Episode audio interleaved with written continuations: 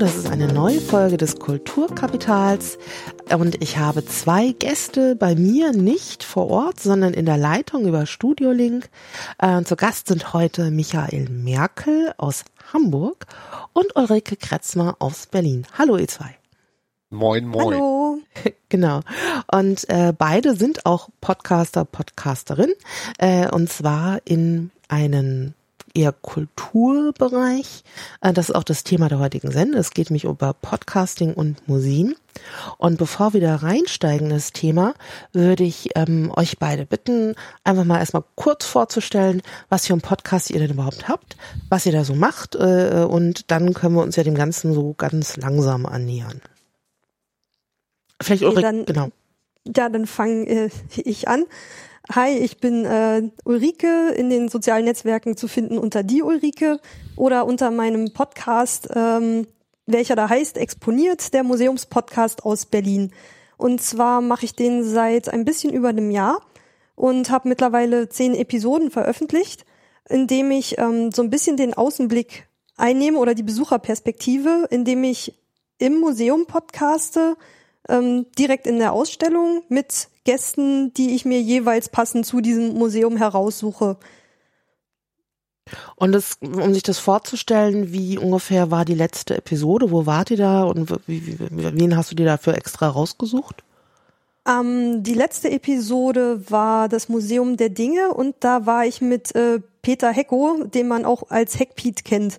Der hat mich auf der Republika Anfang des Jahres angesprochen und dann, weil Gast und Museum bei mir auch immer so ein bisschen zusammenpassen sollen, weil ich eigentlich immer darauf achte, dass es niemand ist, der sich zu sehr mit diesem Museum auskennt. Aber es muss trotzdem irgendwie ein bisschen passen, damit man sich was zu erzählen hat. Das ist irgendwie so ein recht schmaler Grad. Ähm, habe ich ihn gefragt, welches er denn schon immer mal besuchen wollte. Und das war das Museum der Dinge, unter dem ich mir erstmal auch so gar nichts vorstellen konnte. Ich dachte, das wäre eher so eine Kunst- und Wunderkammer, aber es geht um Grafik und Design. Gut, da haben wir jetzt schon mal so einen ersten Eindruck, auch vom Podcast und äh, zumindest auch schon mal von dir und deiner Stimme. Und dann äh, schauen wir mal bei Michael rein, was er denn da so treibt.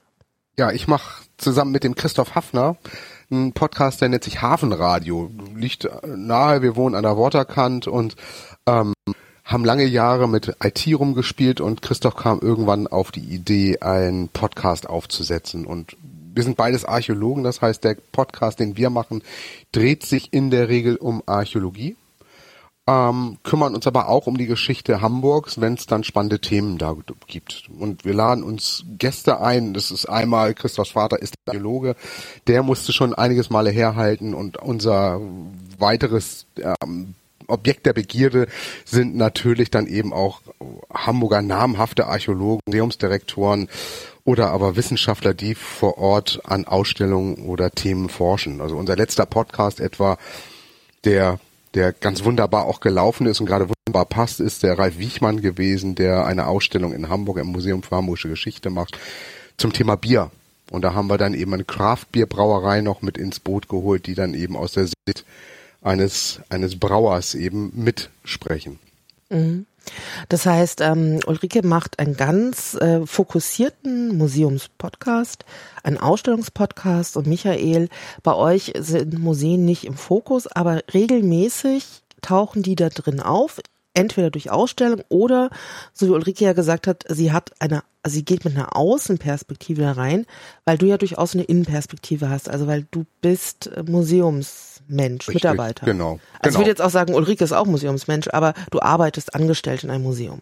Genau, ich habe richtig eine, eine Funktion in einem Museum, schimpfe mich Sammlungsleiter und IT-Koordinator und habe natürlich eine extreme Binnenansicht, die ich für den Podcast ab und zu eben auch einfach nutze, um an Leute ranzukommen, an die man vielleicht schwieriger rankommt, wenn man von außen versuchen würde, sie zu interviewen. Wir haben ja ursprünglich vorgehabt, ähm, diesen Podcast äh, zu dritt äh, als Live-Performance zu machen bei einer bei einer Tagung letzten Jahres. Das äh, hat so leider nicht geklappt. Aber die Idee war ja sozusagen auch gerade ähm, bei einer Tagung, wo auch Museumsmenschen sind, mal drüber nachzudenken, inwiefern dieses äh, Format Podcasting für Museen interessant sein kann. Mhm. Und äh, da ist ja zum einen natürlich so die bisschen die äh, Perspektive, wie ist das, wenn Leute von außen an Museen rankommen? Andererseits, wie äh, läuft denn das äh, so von innen aus? Wie, wie inwiefern ist denn dieses Format überhaupt für Museen bekannt? Äh, so ein Thema, was wir uns vielleicht nochmal überlegen könnten. Und äh, zum anderen ähm, geht es natürlich auch darum, was, was gibt es denn überhaupt schon so an äh, Podcasts, die irgendeiner Weise äh, Museen thematisieren, derzeit schon überhaupt in Podcast Deutschland. Also mhm. Kulturpodcasts würde ich jetzt sagen, sind jetzt nicht vielleicht das allererste, was irgendjemand in den Sinn kommt, wenn man sagt, äh, Podcasts sind gerade irgendwie der neue heiße Scheiß. Mhm. Wie sieht, wie, wie, wie seht ihr da so äh, momentan äh, euch mit eurem Podcast oder wie schätzt ihr das denn überhaupt so ein? Also wenn ich da mal dazu sagen darf, dass wir auf dieser Tagung nicht reden konnten, ist vielleicht typisch für das Bild, welche Rolle Podcasts in deutschen Museen derzeit spielen. Also es ist ich glaube, das ist vielleicht der heiße Scheiß ist vielleicht der falsche Begriff für das Thema Podcast in Museen, aber ich glaube, ähm, das ist in der Museumsszene überhaupt noch nicht angekommen. So, für die Archäologie gibt es zwei Podcasts, einmal der Butler, denke ich. Das sind dann einmal wir, die sich fokussiert auf Archäologie gestürzt haben. Aber ähm, das Thema an sich, wenn ich jetzt Hamburg zum Beispiel nehme, sind wir auch der einzige Podcast, der sich tatsächlich so tief mit Museum beschäftigt. Und darum denke ich, war das Bild, was wir, was auf der genannten Tagung war, eigentlich ganz typisches. Wir, es ist einfach noch nicht da. Es wird noch nicht wahrgenommen. Und um das zum Punkt zu bringen, ich glaube aber, dass das die Möglichkeiten, die ein Podcast gibt, sprich das Thema Audio für Museen immer spannender und immer wichtiger wird, weil ich denke, das ist ein extrem schönes Tool, um Wissensvermittlung zu betreiben. Was dann ja besonders schön war, während der Zeit dieser Tagung erreichte mich dann plötzlich ein, ein Tweet, in dem ich erwähnt wurde, wo dann Tagungsteilnehmer darüber redeten, ob es denn überhaupt schon einen Museumspodcast gäbe und man müsste Richtig. einen machen und mal brainstormen. Ja. Und das hat mich dann ein bisschen geärgert, weil ich dachte, genau. Mensch, ja, das hättet ihr doch haben können. Also anscheinend gibt es da aber Menschen, die doch irgendwie Potenzial darin sehen. Das waren nur nicht die, die uns nicht angenommen haben. Genau, ja. also ich hatte auch, ich hatte ja auch als Feedback gehört, nicht äh, insgesamt Podcast Museum wäre das, was da sozusagen sich äh, uns in den Weg gestellt hätte, sondern unser eher innovatives oder ungewöhnliches Format, dass wir gedacht haben, dass wir halt live podcasten quasi als Veranstaltung in der Tagung und das äh, hätte so, äh, das hat irgendwie so gar nicht in die gewohnten äh, Veranstaltungsformate reingepasst. Also das wäre halt was komplett anderes gewesen. Und äh, ich glaube, damit konnte man da so in dem Moment äh, gerade erstmal nicht umgehen. Ähm, aber wer weiß, vielleicht äh, gibt es da durchaus irgendwie Interesse, das auch nochmal anders äh, zu thematisieren. Das Thema ist aber tatsächlich eins, was, glaube ich, uns alle durchaus umtreibt. Äh, der Kulturkapital-Podcast ist jetzt auch kein expliziter Museumspodcast, aber Museen oder Ausstellungen tauchen immer mal wieder auf. Ähm, also gerade so am Anfang gab es immer wieder mal Episoden mit Museumsbezug. Diese Episode ist das ja auch. Und äh, vielleicht muss man auch, weil äh, man ja nie weiß, wo ist denn da so jemand, der da so zuhört, nochmal anfangen und sagen, ähm, was, warum sind Podcasts für, für Museen, für Ausstellungen überhaupt interessant? Ähm, und äh, wo, wo fängt denn das Ganze überhaupt an? Also ähm, ich weiß, als ich 2008, 2007 eine Ausstellung gemacht habe bei uns wollte ich unbedingt äh, bei uns, das heißt damals Museum für Kommunikation in Frankfurt, ähm, haben, haben wir auf jeden Fall, wollten wir Podcasts im Bildungsprogramm mit dabei haben und haben damals geguckt, was es für Podcasts denn überhaupt gibt. Es gab tatsächlich auch schon so Podcast-Webseiten wie Podster oder Podspot und dort haben wir uns dann auch einen Account geklickt und haben im Rahmenprogramm der Ausstellung ähm, absolut privat, es ging um so Tagebuch und Blogs, ähm, mit, mit Jugendlichen im Ferienprogramm so ähm, Podcasts gemacht. Ein Podcast in der Form, dass du halt ein Audioformat hast, was abonnierbar war. Das hat sich auch fortgesetzt, aber halt nicht als regelmäßige Veröffentlichung, sondern in jeden Ferien gab es dann wieder einen Ferienworkshop, der dann dort in den Kanal als neue Episode geschaltet wurde. Und ähm, das Einzige, was ich damals gefunden hatte, ähm, also weil ich natürlich geguckt habe, was gab es damals denn sonst noch von Museen überhaupt in dem Bereich, das war sowas ähm, vom Museum Abteiberg. Die hatten damals ihren Ausstellungsguide ähm, abonnierbar. Also der hat sich dann auch nicht erweitert, der war ja fix. Äh, der war über diese Podcast-Seiten äh, ähm, ähm, runterladbar. Und es gab tatsächlich einen Podcast vom Museum Speyer mhm. ähm, zu irgendeiner archäologischen ägyptischen Ausstellung. Genau. Also das, das ist das, was, was damals so der Stand war. Und danach gab es eigentlich, es gab noch irgendeine Ausstellung in Berlin, die in Kooperation war mit dem RBB und da gab es irgendwelche produzierte Sachen vom Radio, die darüber liefen. Und lange, lange Zeit war alles, was man von Museen kannte, auf diesen Seiten auch tatsächlich dass die Museen ihre Ausstellungsguides ähm, äh, abonnierbar äh, dort hineinliefen. Ließen. Ja, und viel anders ist es ja jetzt auch noch nicht, muss man fairerweise sagen. Also von Museumsseite auf jeden Fall. Ja, ja, ja, von Museumsseite, genau. Genau. Vielleicht mal ganz kurz, also das, was, was wir damals gemacht hatten, das klang dann tatsächlich auch äh, so, das ist ganz kurz. Ich würde das gerade mal kurz äh, reinspielen lassen, weil das ist einfach so minimal und kurz. Das ist so ein ähm, das war ein Workshop im Herbst und es ging darum, einfach nur Töne im Museum mit den Kindern einzufangen. Herzlich willkommen zu dem Com-Podcast im Museum für Kommunikation. Wir präsentieren Interviews von Besuchern und einige Geräusch- und Klangaufnahmen aus dem Museum.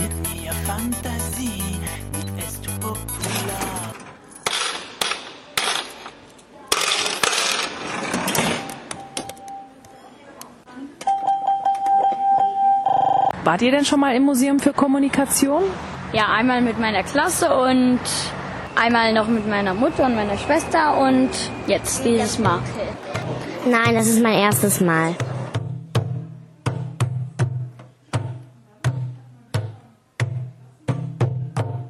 Wie gefällt es dir hier? Ja, ich finde, es gibt viele Dinge, die man lernen kann und es gefällt mir sehr gut. Mhm. Mir hat es gut gefallen. Die Kinderwerkstatt habe ich kurz mal gesehen. Unten waren auch noch ganz alte Autos, so Postautos. Ja, und noch so ein Bus. Bei einer Führung mit meiner Klasse konnte ich in so einen blauen großen Bus rein. Haben Sie ein Wählscheibentelefon zu Hause?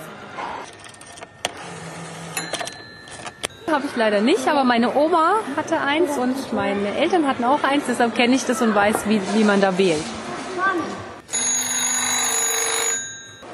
Nein, hatte ich nicht, aber meine Oma hat auch eins. Habe ich nicht. Ich habe ein Mobiltelefon, ähm, aber ich kenne das noch von früher auch von meinen Großeltern. Ich verabschiede mich von euch und hoffe, ich sehe euch auf mkf.hotspot.de wieder. So. Sehr schön. Ja. Toll. Ja, das Problem ist, dass du halt quasi einmal mit den Kindern durchs Museum gehen kannst und die Töne einsammelst, aber beim nächsten Ferienworkshop sind die Töne ja im Museum eigentlich die gleichen. Und dann stehst du auch sozusagen in so einem, also einem Workshop-Format vor dem Problem, was mache ich eigentlich, wenn ich das weitermachen möchte? Und dann haben die Kinder ähm, so Aufnahmen zu diesen Sonderausstellungen immer gemacht und Museumsbesucher interviewt. Und es gab auch noch einen Unterschied am Anfang, also in der ersten Episode haben auch noch ganz stark die Betreuer das Schneiden gemacht äh, und später war es tatsächlich so, dass die mit Audacity äh, auch zehnjährige Kinder, neunjährige, zwölfjährige ähm, selber diese O-Töne geschnitten haben und ähm, lizenzfreie Musik recherchiert haben und daraus dann halt sozusagen zu dem jeweiligen Ausstellungsthema so ein kurzes, das sind ja ganz, ganz kurz, eine Minute, zwei Minuten, so ein Ding gebaut haben und das auch wirklich alle hochgestellt haben und die, der war dann auch fertig, wenn es fertig war. Genau, also das, äh, das war so das, was man da so ganz gut machen konnte. Ich, man muss aber sagen, also wir haben das ganz toll gemacht, aber das hat auch von außen eigentlich keiner mitgekriegt. Das weiß auch quasi niemand. Das ist so wie so ein Bildungsprogramm im Museum halt einfach läuft, so, so für sich quasi. Die Eltern hat's gefreut. Ähm, macht das Museum heute noch Podcast? Nee, ähm, also ich glaube, ich war bis 2011, dann gab es noch einen Podcast und dann gab es eine neue Medienpädagogik und die haben einen anderen Schwerpunkt gemacht. Die machen auch tolle Sachen, aber das ist halt oft so, dass mit einer mit einer Person gibt es Dinge, die dann gemacht werden und wenn die geht, dann gibt es oft auch einen Bruch und dann gibt es halt neue Dinge. Die sind aber nicht schlechter oder besser. Also nur so aus meiner Perspektive finde ich halt Podcast jetzt schön, aber ähm, genau, das gab es aber, ich glaube, drei oder vier Jahre lang. Ach. Ja, aber das, da sind wir bei diesem Thema, ne? Museen, die eigentlich das, das Prädestin, es ist ja ein prädestiniertes Thema für ein Museum der Kommunikation Podcast machen und tun es nicht. Das haben wir in Hamburg genauso und das ist Podcast ist tatsächlich noch das Stiefkind der Online-Arbeit der Museen. Dabei haben sie schon so lange Audioguides. Das liegt eigentlich so nah, da mal einen mhm. Schritt weiter zu gehen. Ja. Und ähm, man muss ja aber auch noch sagen, dass natürlich irgendwie 2008, 2010, 2011 ähm, da war, also man muss überlegen, seit 2005, 2006 sind Podcasts irgendwie so ein Thema gewesen in Deutschland. Und äh, da war das ja auch kein richtig neuer Hut mehr. Also da, da, da gab es schon und irgendwie war es auch nicht so der große Hype, sondern das lief so, also unter ferner liefen äh, war irgendwie eine gute Sache. Wir haben das auch immer als, als Webradio, glaube ich, nach außen verkauft, weil mit dem Begriff Podcast keiner was anfangen konnte. Und ähm, das ist ja im Grunde so seit 2013, 14 irgendwie, dass da plötzlich wieder so ein bisschen Werf und äh, Fahrt aufgenommen wurde. Einerseits durch Podcatcher, durch die äh, Smartphones jetzt einfach auch multifunktionaler, noch multifunktionaler geworden sind und dass es natürlich jetzt plötzlich auch Plattformen gibt, die da irgendwie auch Begehrlichkeiten haben, mit Inhalten zu kommen. Also da hat sich natürlich auch an den Rahmenbedingungen ein bisschen was mhm. geändert.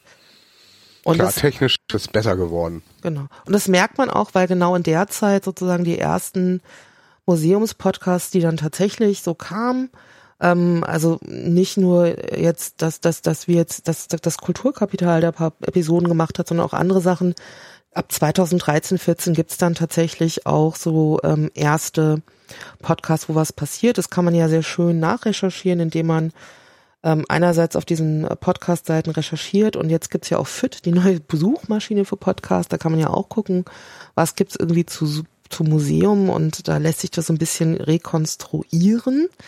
Ähm, da können wir auch gleich noch mal ein bisschen genauer mhm. draufgehen. Aber vielleicht wäre es doch noch mal ganz schön, weil ihr irgendwie auch gesagt habt, hm, äh, man hätte da ja auch was tun können. Da gibt es auch vergebene Chancen.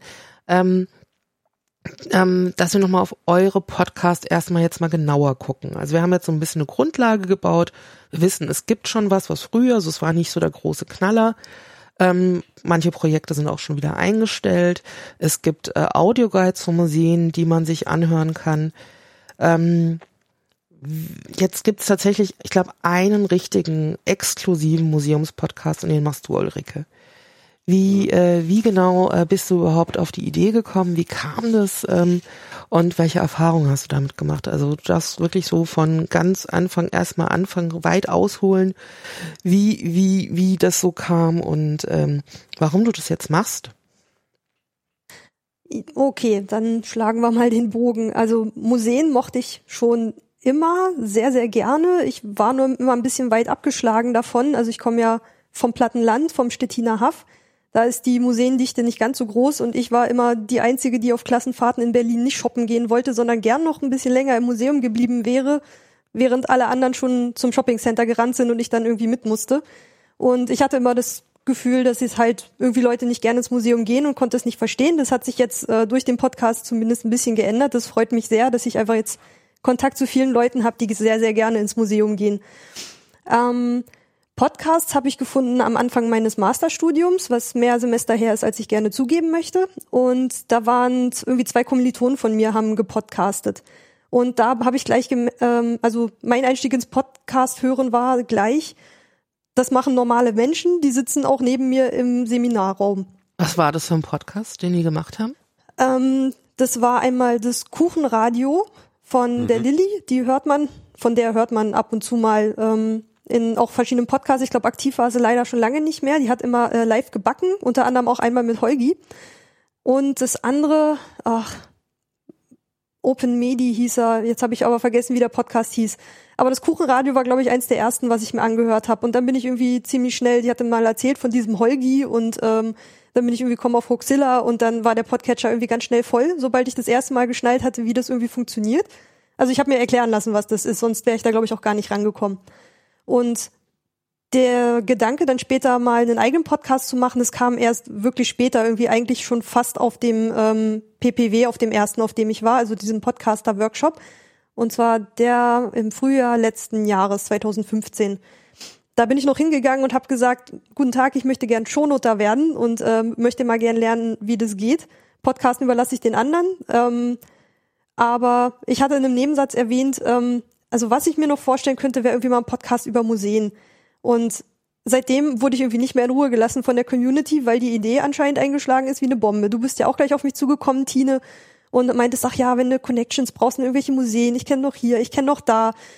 Und dann habe ich aber für mich in dem Moment auch schon beschlossen, so, nee, ich will eigentlich nicht mit den Pressesprechern und mit den äh, Leuten, die sich auskennen, sprechen, sondern mir geht's immer so um reale Einblicke.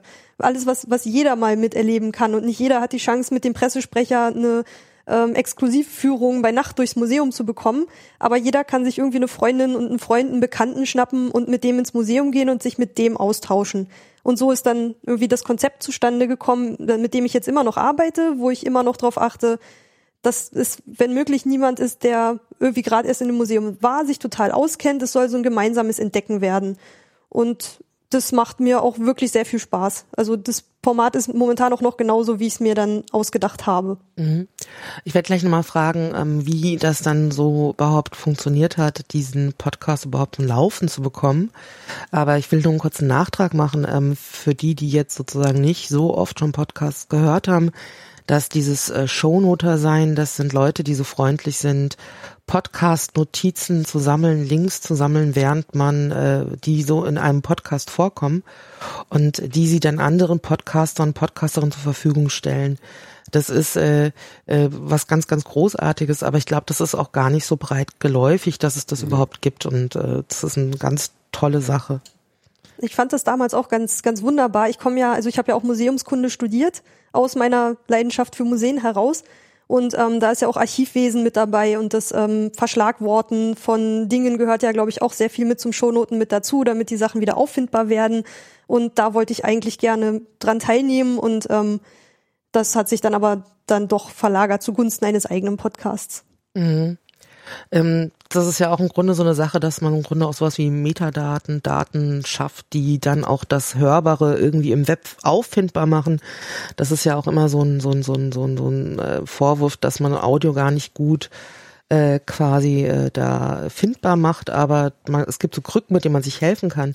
Ähm, bevor du aber selber gepodcastet hast, äh, das ist ja jetzt auch nicht so einfach. Also ähm, äh, Michael hat ja schon gesagt, der hat irgendwie auch schon so einen Technikhintergrund, der hat auch schon das eine oder andere ausprobiert. Aber ähm, ich weiß nicht, inwiefern du sozusagen wusstest, wie du jetzt einen Podcast überhaupt startest, nachdem du gedacht hast, jetzt ist das eine gute Idee.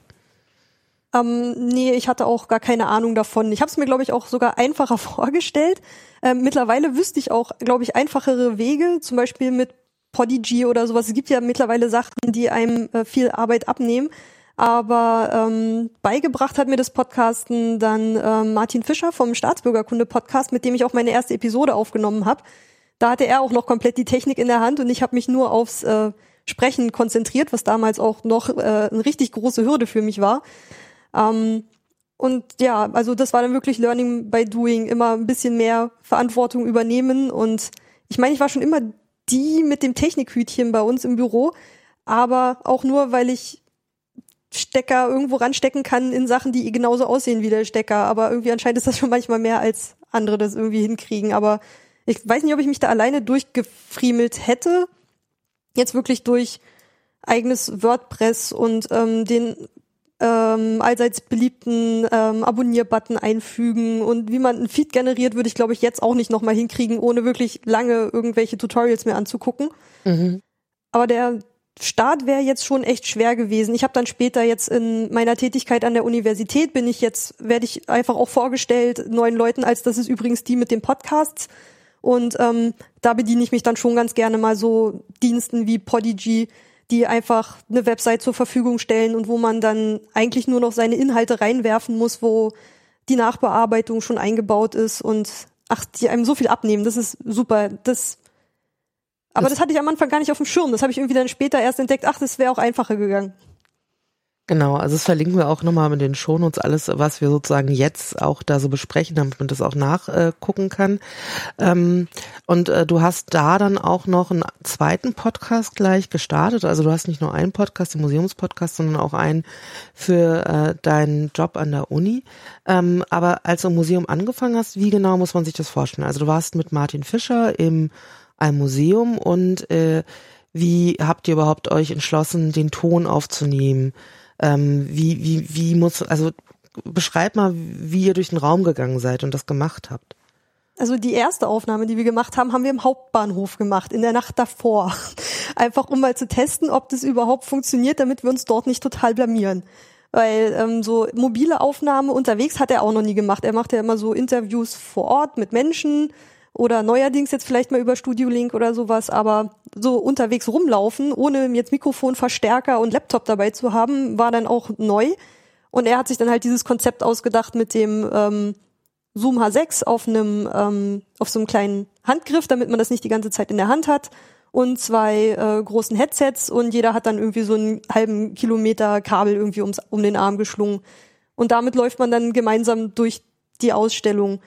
Also man ähm, muss sich das vorstellen, ihr habt wirklich so ein Aufnahmegerät und wie so an zwei Hundeleien hängt ihr an euren Kabeln mit Kopfhörern im Museum und redet da. Wir beschreiben es immer gern als äh, Bergsteiger, so die angeseilt sind. Das klingt immer noch ein bisschen netter und als ob man im Team arbeitet als eine Hundeleine. Das klingt sonst so, als würde ich die so mitschleppen. Und wie so war auch unser erster Podcast. Ach echt? Ja, ja. also im Grunde ähnliche Voraussetzungen. Ja. Und ähm, ihr seid da einfach zum Museum rein und äh, äh, hat da nicht jemand irgendwie komisch geguckt, so was machen die denn da?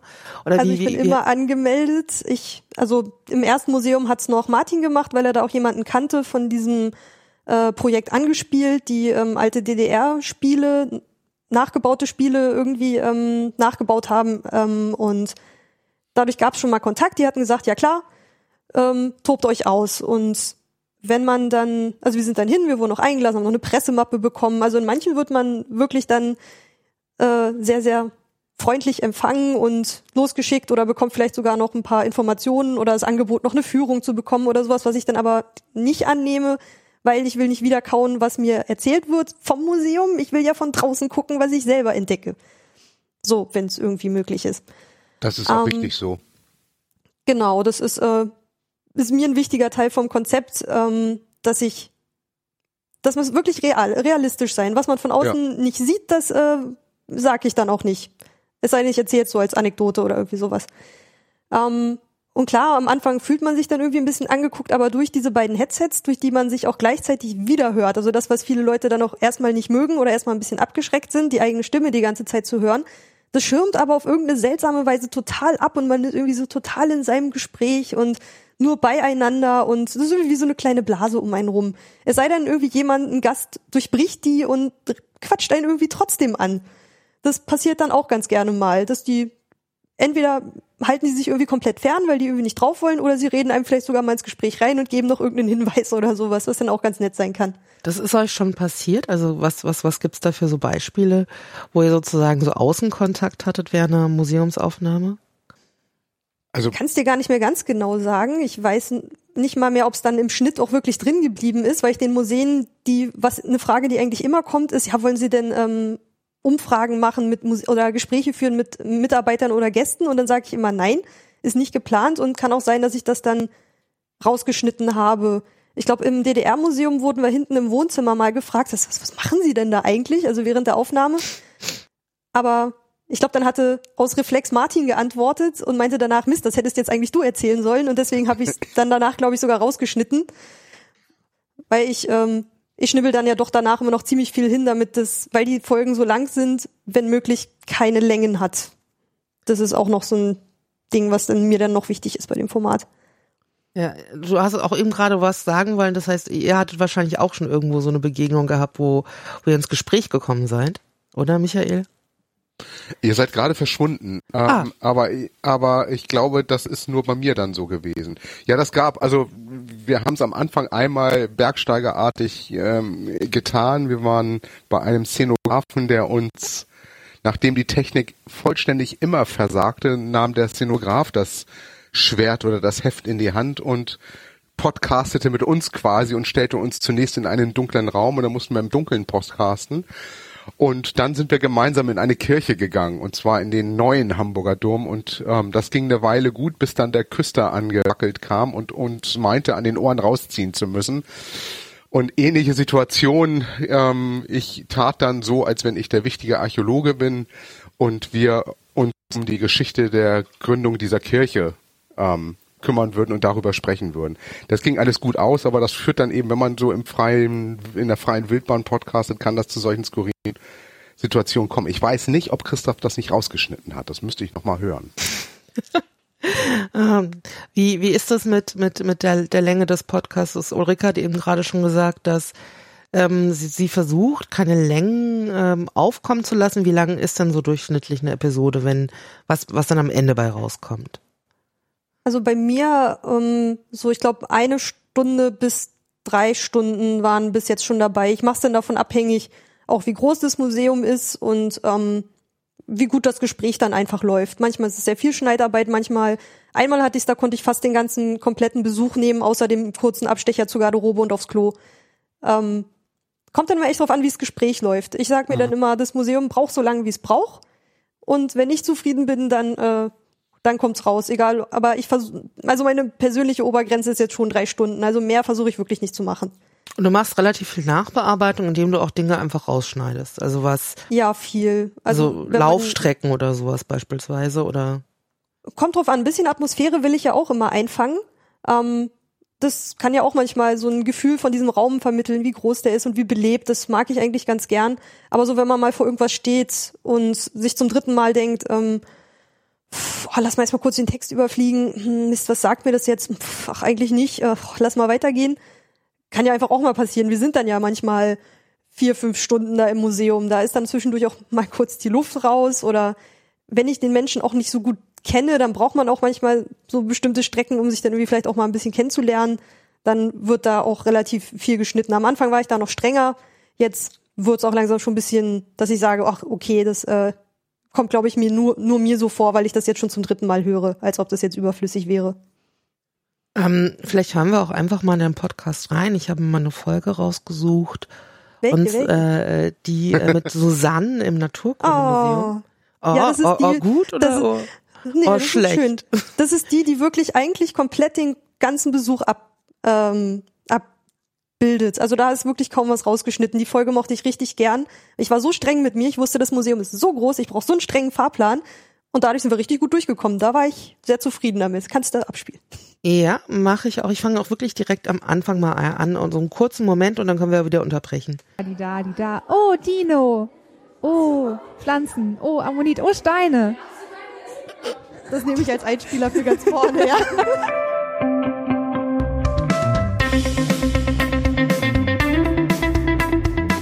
Exponiert, der Museumspodcast aus Berlin.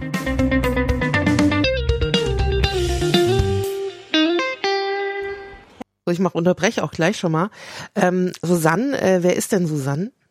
Susanne ist eine Arbeitskollegin und Freundin mittlerweile aus dem äh, Schulbüro, in dem ich arbeite. Und ich glaube, die, über die Stelle ist sie beim Anhören auch, glaube ich, nie hinausgekommen, weil sie es selber ein bisschen dann komisch fand, sich selber zuzuhören. Okay, also äh, fangen, gucken wir mal, wie ihr dann anfangt, ins Museum reinzugehen. Herzlich willkommen zur achten Folge des Exponiert Museums Podcasts aus Berlin.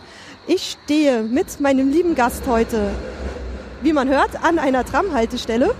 Ähm, als ich vor zehn Jahren nach Berlin gekommen bin, hieß diese U-Bahn-Station noch anders. Damals hieß die Zinnowitzer Straße. Die wurde erst vor ein paar Jahren mal umbenannt und äh, heute heißt sie so wie das Museum, was wir heute besuchen werden. Und zwar U-Bahnhof Naturkundemuseum. Ich begrüße ganz herzlich meinen heutigen Gast, die Susanne. Hallo. Wir kennen uns jetzt, boah, wann wir arbeiten zusammen und irgendwie können wir uns doch so ganz gut bleiben, so grundlegend. Ja, doch. Genau, und ich unterbreche jetzt mal, geh mal ein bisschen weiter rein, damit wir schon mal im Museum sind. So mein Liebstes. Also da, klar, darüber finde die Stationen sind schon schön hier eingebunden und äh, zum Lebendigmachen von den Dinos finde ich jetzt diese zum Durchgucken, diese Ferngläser total toll. Ja. Ähm, aber wenn ich halt hier so einmal herkommen wollte, ich habe schon kurz erzählt, der Vorbesuch äh, hier war so äh, fünf Stunden lang. Ähm, aber ich glaube, man kann auch so einfach schon zwei, drei Stunden hier verbringen. Aber wenn man echt anfängt, noch alles zu lesen, dann wird's echt äh, anstrengend, vielleicht auch irgendwann. Wenn man nur einmal herkommt. Aber wie gesagt, ich bin hier schon öfter gewesen und werde hier immer, die haben auch sehr regelmäßig wechselnde Ausstellungen und gute Ausstellungen. Bin hier immer sehr, sehr gern. Also auf jeden Fall schon mal mit Werf, äh, im Naturkundemuseum. Ähm, wie war das da? Ähm, du hattest gesagt, bei äh, der DDR-Museumsfolge, da war das einfach, weil du bist über Connections reingekommen. Ist es denn bei anderen Museen genauso leicht? Äh, du bist ja eigentlich nur Besucher, also du willst ja eigentlich gar nichts von denen. Ähm, ist sehr unterschiedlich. Im Naturkundemuseum hat, glaube ich, eine E-Mail gereicht. Manchmal müssen es mehrere E-Mails sein, manchmal war es auch schon ein Telefonat und einmal durfte ich auch nicht podcasten kommen. Was? Das, äh, ja, es gab eine, eine Absage, wo dann einfach nur ein Einzahler kam nach mehrerem Mailkontakt. Leider können wir Ihnen die Aufnahme in unser Museum nicht gestatten. Und Ach. aber, aber sonst sind die Museen eigentlich sehr es ist für die ja auch irgendwo eine Werbung. Ich meine, klar, sie könnten das Risiko eingehen, dass ich sage, boah, ist das scheiße hier, aber meistens begeistert mich auch irgendein Museum, wo ich sage, ich will da jetzt unbedingt podcasten. Das ist eigentlich relativ nicht die Gefahr besteht, dass ich das total zerreiße. Ich glaube, das wäre auch nicht mein, das wäre auch nicht mein Anliegen. Ich will ja Leute dafür begeistern, mal wieder ins Museum zu gehen und freue mich total, wenn die das dann auch machen und mir zurückspiegeln. Und find's dann auch richtig schade, wenn ich dann mal den Eintritt verwehrt bekomme. Manchmal gibt's kostenlose Tickets, manche sagen, ach, sie können noch hier und das und Presse und wollen sie vorher eine Führung haben und also manchmal wird man mit offenen Armen empfangen, aber nicht immer. Manchmal ist Überzeugungsarbeit, wie gesagt, erst eine, eine wirkliche Absage. Und ähm, das Museum, was dir den Eintritt verwehrt hat, also ich muss jetzt gar nicht wissen, wer, wer welches das ist, aber was war das Argument oder wusstest du das Kein Schluss gar nicht? Argument.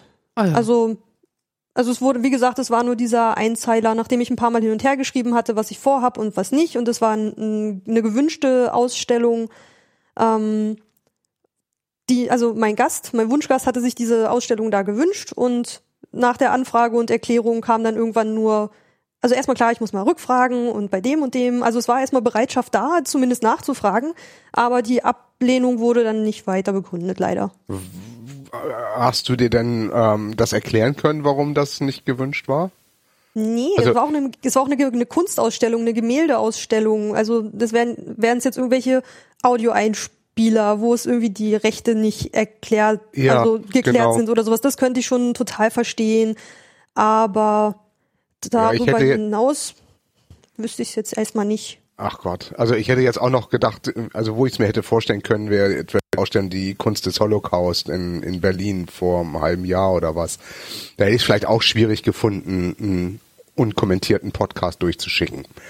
Aber sonst wüsste ich keinen Grund, warum man das nicht nicht erlauben sollte. Aber es ist interessant. Aber daran sind wir wieder, da sind wir wieder beim Thema Podcast. Audio ist in den Museen noch nicht angekommen. Mhm.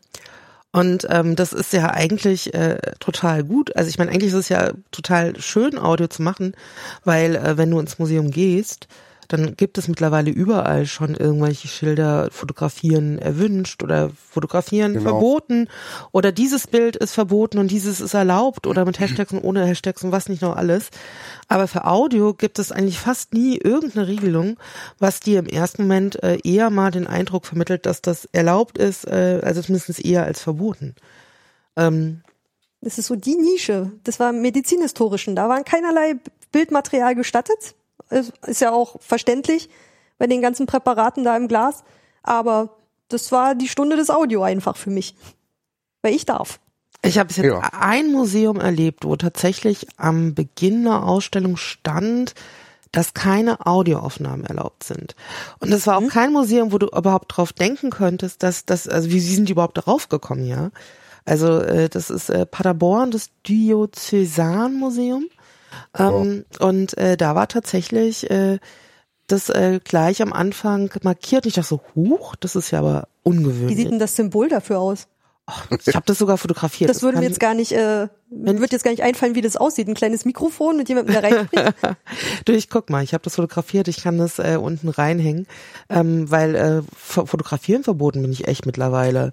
Also finde ich auch immer pff, total übertrieben, weil weil das kann lässt sich irgendwie besser regeln, aber das bin ich zumindest irgendwie gewöhnt. Das kläre ich vorher normalerweise ab. Audio denke ich mal so, okay, also wenn da jetzt nicht irgendwelche Töne sind, aber gerade bei Kunst tatsächlich Bilderausstellungen, wenn ich über etwas rede, dann ist sozusagen das Schlimmste, was ein Museum zu erwarten hat, dass ich äh, eine Ausstellung zerreiße oder so. Oder was eben auch Michael gesagt hat, tatsächlich, es gibt Themen, da weiß man gar nicht so genau, ob man äh, jede Stimme, die sozusagen aus dem Folge spricht, auch hören möchte. Ja. Wie wäre das bei euch, wenn bei euch jemand kommt und äh, ich meine, du machst gerade eine neue Ausstellung, äh, mhm. du wärst wahrscheinlich total begeistert, oder? Ja, ja klar. Also ich halte Audio für den nächsten heißen Scheiß in der Richtung Wissensvermittlung. Ich finde das ganz, ganz wichtig, dass das, dass das ausgebaut wird. Ich finde es total spannend, mitzukriegen, was andere über unsere Ausstellung denken. Und würde da, also wahrscheinlich, und das, das kann ich jetzt qua Amt sogar sagen, ich würde da nie einen Riegel vorschieben. Ich wüsste definitiv auch keine wirkliches Thema, wo ich tatsächlich hier sagen würde, an der Stelle kein Audio. Wie, Selbst wie, wenn, hm? Genau, mach erst mal, sorry. Ja, selbst wenn wir jetzt ein, ein, Thema etwa, wenn ich das wieder aufgreifen darf, ähm, Drittes Reich hier auf, aufnehmen oder wir haben ja in unserer archäologischen Dauerausstellung auch das Thema ähm, KZ-Gedenkstätte Neuengamme aufgegriffen. Aber auch da finde ich aus der Perspektive, wie wir ähm, ausstellen und das, was wir zeigen, das finde das, ich finde, es fordert sogar heraus, ähm, dass man dass man das kommentiert, dass man darüber spricht und dass das gerne auch online stellt. Vielleicht machen wir auch gerade mal so den Schwenk, vielleicht ähm, nicht unbedingt als Kontrast, aber so als anderes Beispiel, wie ihr, und da würde ich jetzt auch auf die Folgen fokussieren, wo es tatsächlich so ein bisschen um Museum geht, inwiefern ihr da äh, mit dem Format umgeht, wie ihr, was, was, was ihr da bis jetzt gemacht habt. Also bei Ulrike wissen wir jetzt schon mal, ist ein eigentlich ein recht stringentes Format. Das heißt, ähm, eigentlich das Format hat sich nicht groß verändert. Das funktioniert. Ich glaube, was man sagen kann, ist, dass, dass, dass du sehr viel mehr Sicherheit und äh, Präsenz äh, mit jeder Folge auch immer mehr kriegst. Also das ist, also man merkt schon so, du wächst da auch immer mehr rein. Das ist irgendwie total toll. Ähm, wie, wie macht ihr das äh, in Hamburg mit dem Hafenradio? Also wann, wann, wann geht's um Museum und wann nicht? Also warum, wann geht's um Archäologie, wann um Museum? Ähm? Ach, das, ja, das ist bei uns nicht stringent, tatsächlich. Wir gucken, ähm, wir gucken uns Leute aus, wo wir sagen, die sind spannend, für die würden wir gerne mal interviewen. Ähm, der anfangs angekündigte Ralf Wiechmann, den wir zum Thema Bier ähm, geholt hatten, den hatten wir nicht geholt, weil eine Bierausstellung anstand, sondern weil ich einen Connect zu einer Kraftbierbrauerei hier in Harburg hatte und ich das immer gerade spannend finde und das tatsächlich auch ein historisches Thema ist. Das Thema Archäologie nehmen wir auf, wenn wir, ähm, weil wir natürlich aus dem aus dem Beruf heraus ähm, gut mit mit Archäologen verknüpft sind, Christoph sogar verwandt, ähm, holen wir uns das, holen wir uns die vors Mikro. Museum ist ein Thema, das ist, ich bin Sammlungsleiter, ich ich habe was zum Thema Museen zu erzählen aus der Binnenperspektive und habe natürlich auch die Leute, die ich gerne interviewen würde, etwa den ehemaligen De Direktor des Hauses, Ralf Busch, was mir zunächst ein bisschen Magengrimm verursacht hatte, weil ich kenne Herrn Busch schon lange und wusste nicht, wie er mit diesem neuen Format umgehen kann. Da draus ist eine tatsächlich schöne äh, Geschichte geworden, die sich mit Forschungsgeschichte und Ausstellungstechnik ähm, oder Ausstellungsentwicklung beschäftigt hat. Und lange Rede, kurzer Sinn, es gibt da einen tatsächlichen Redaktionsplan, den wir haben. Wir sitzen beim Bier, denken uns Menschen aus, die wir gerne hätten und sprechen die dann an und dann müssen Termine gefunden werden und wenn es dann passt, dann passt es und dann wird es eine Podcast-Folge. Und ähm, als du angefangen hast, ähm, es gibt ja auch etliche Episoden, die tatsächlich auch in dem Museum oder mit dem Museum was zu tun haben in dem du auch arbeitest. Also es mhm. gibt zum Beispiel eine Episode, da geht es um das, äh, was ihr mit Social Media Museum macht oder ein Tweet up. Äh, das heißt, du musst ja auch ins Haus irgendwie rein kommuniziert haben, hier, ich mache jetzt einen Podcast. Mhm. Ich persönlich kenne jetzt ein paar, aber sehr wenige Leute, die im Museum arbeiten und einen Podcast haben. Und die zwei, die ich kenne, die machen auch keinen Podcast zu ihrem Museum. Wie, wie, wie war das denn? Also wie, wie hast du das erlebt? Oder auch wenn, wenn andere Leute im Museumsbereich das mitbekommen, kriegen das andere überhaupt mit? Wirst du darauf angesprochen? Ja, ja, natürlich kriegen die das mit. Also momentan ist ja dieser Hafenradio, dieses Hafenradio ist ja so ein kleines Pläsier von mir persönlich. Und ähm, das ist gar nicht so sehr der klassische, äh, es ist gar nicht so sehr das Museums, also es hat gar nicht so sehr was mit Museum zu tun. Was wir hier im Haus aber merken, ist, dass wir unbedingt eine Online-Kommunikation brauchen und dass wir das Thema ähm, Online Online-Arbeit viel, viel stärker aufstellen müssen. Und da gehört eben mittlerweile Podcast einfach zu. Und das Feedback, was wir eben bekommen, sei es in-house, zum Beispiel von meinem Chef oder meinen Vorgesetzten, ähm, oder aber eben auch den Mitarbeitern im, im Haus, das ist durchgehend gut, weil man unser Be also schönes, ganz schönes Beispiel ist vielleicht den Podcast, den wir gemacht haben zu der Ausgrabung in der Hamburger Innenstadt, mit dem Kai Suko war, der brillant vom Mikro ist, brillant in der Ausdrucksweise und mit so viel Wörf das Thema Archäologie erklärt, der uns mit so viel Elan tatsächlich erzählt, wie spannend es ist, einen 600 Jahre alten Dunghaufen auszugraben. Ähm, das ist, ein, es gibt ein ganz gutes Feedback und ähm, das bekommen wir, wie gesagt, äh, zurückgespiegelt ja nicht nur aus den Kollegen, sondern eben auch aus der Hamburger Innenstadt aus, weil das Thema Hamburg und Archäologie ja nicht so präsent ist wie etwa ähm, Mainz oder wenn du Trier nimmst, da ist Archäologie vor Ort und man hat es vor Auge, das ist in Hamburg ja eben nicht so. Ich würde vielleicht auch gerade mal so in den äh, Podcast auch von dir reinhören, damit man auch mal so das im Ohr hat, wie sich das anhört. Ich habe ähm, die, die sechste Episode genommen, da geht es um Social Media in und für Museen. Mhm. Und äh, da unterhaltet ihr euch mit ähm, der ähm, freien Mitarbeiterin, die für euch das Social Media macht. Die genau. Katrin. Die Katrin Schröder. Genau. Hören wir mal kurz rein. ähm, was mit Google Plus? Ich habe letztens Kollegen hier von, oder nicht Kollegen, aber Menschen von Google hier gehabt, die gesagt haben, ja, wir sind mit Google Plus gar nicht so glücklich.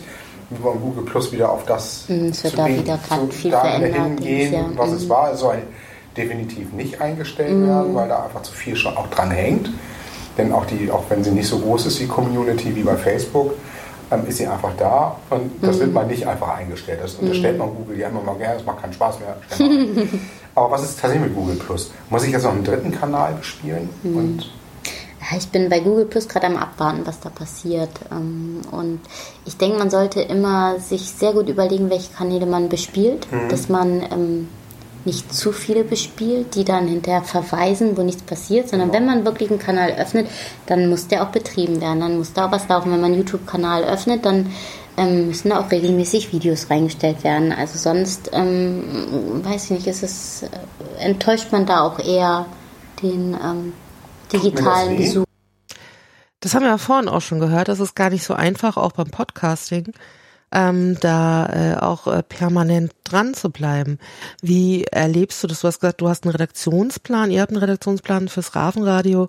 Ähm, was, was hattet ihr? Hattet ihr euch so einen regelmäßigen Rhythmus vorgestellt? Mhm, genau. Hatten wir, aber das ist dann eben, das, das ist schwer haltbar. Also das ist tatsächlich eine Sache, das muss man schauen. Wir wollten auch, ähm, wie Ulrike eben sagte, monatlich einen hinbekommen. Das fällt dann schon schwer, wenn man wenn man Eltern ist und seinen Kindern in den Urlaub fährt, dann fällt schon mal die Zeit einfach weg. Das ist dann in der Regel sind das vier Wochen. Das ist, ist bei uns jetzt dem auch geschuldet. Und dann haben wir natürlich unseren, unsere Berufe noch nebenbei bei der ganzen Geschichte. Aber, ähm, so die grobe Leitlinie ist es, dass man das im Monat, einmal im Monat, anderthalb Monaten hinbekommt und das muss dann eben entsprechend vorgeplant werden. Und dafür nutzen wir dann hm, tatsächlich auch noch ein Tool. Wie macht ihr das? Wir setzen uns einmal im Monat zu einem Bier zusammen. das ist aber ein praktisches Tool. das ist das erste Tool, das analoge Tool. Und dann ist es tatsächlich, tatsächlich so, wir sind beide, ich mittlerweile ein bisschen mehr als Christoph, ähm, auf den Online-Plattformen unterwegs. Christoph ähm, macht das in der Podcast Szene, ich mache das eben auf, auf Facebook, Twitter und Co. Und ähm, dann schauen wir ganz einfach, wer passt zu uns, wir besprechen das und dann nutzen wir tatsächlich so, so, so, ein, ähm, so ein kleines Tool, mit dem wir eben kollaborativ zusammenarbeiten können. Das heißt, wir schreiben und stellen aus dem Internet unsere Informationen zu dem jeweiligen Kollegen etwa, stellen das grob zusammen und nehmen das als groben, als grobes Themen, also grobe Themenliste nachher für das, für den eigentlichen Podcast. Genau, und ähm, du hattest vorhin gesagt, ihr seid auch schon vor Ort unterwegs gewesen, ebenso Mhm. verkabelt wie die Ulrike. Mhm. Aber die meisten Podcasts, wie ich es jetzt wahrgenommen habe, waren schon sowas, ihr setzt euch irgendwie mit Menschen irgendwo hin, stellt irgendein Gerät in die Mitte Genau. oder ich glaube mittlerweile macht ihr das auch mit Headsets. Und äh, jetzt ganz neu gab es dann auch, äh, wo ich ja auch einmal Gast sein durfte, aber auch mit anderen auch äh, Gespräche mit Studiolink. Genau. Also es sind Das ist- meistens also- Gespräche mit Gästen. Mittlerweile ja. Also dieses durch die Gegend laufen mit so einem ähm, Zoom-Aufnahmegerät, das, das war gut, das war technisch auch qualitativ ganz gut, aber auch Christoph ist mein technischer Cerberus und der darauf achtet, dass die Qualität stimmt, der viel sich darum kümmert und mittlerweile sind wir so ausgestattet, ist er so ausgestattet, dass wir uns einen schönen Raum suchen, Technik aufbauen und mit Headsets dann sitzen, um eine saubere Qualität darüber zu bringen. Also es ist schon, es ist schon alles organisiert. Die Spontanität ist da nicht so ganz da drin, wie man, wie sie jetzt in so einem Rundgang wäre. Wobei den haben wir auch gemacht, den, die, das, die Twitter-Führung, die wir ja sogar live gestreamt hatten, hier durch das Haus. Aber tendenziell ist es oder grundsätzlich ist es eher so, dass wir uns einen Raum suchen, das aufbauen und dann entspannt zusammen sitzen und stundenlang reden. Du, ich weiß, dass dir Podcasting auch so tatsächlich so ein Thema ist. Also du sagst, es ist jetzt so dein, dein, dein Privatprojekt oder dein und Christophs Privatprojekt. Aber ähm, du hattest ja eben schon dafür geworben, das ist ein Thema, was irgendwie interessant sein kann für Museen. Ähm, wieso glaubst du das? Also wo, wo, woran machst du das aus, dass das tatsächlich was sein könnte, was vielleicht mehr Raum oder mehr Platz bekommen sollte?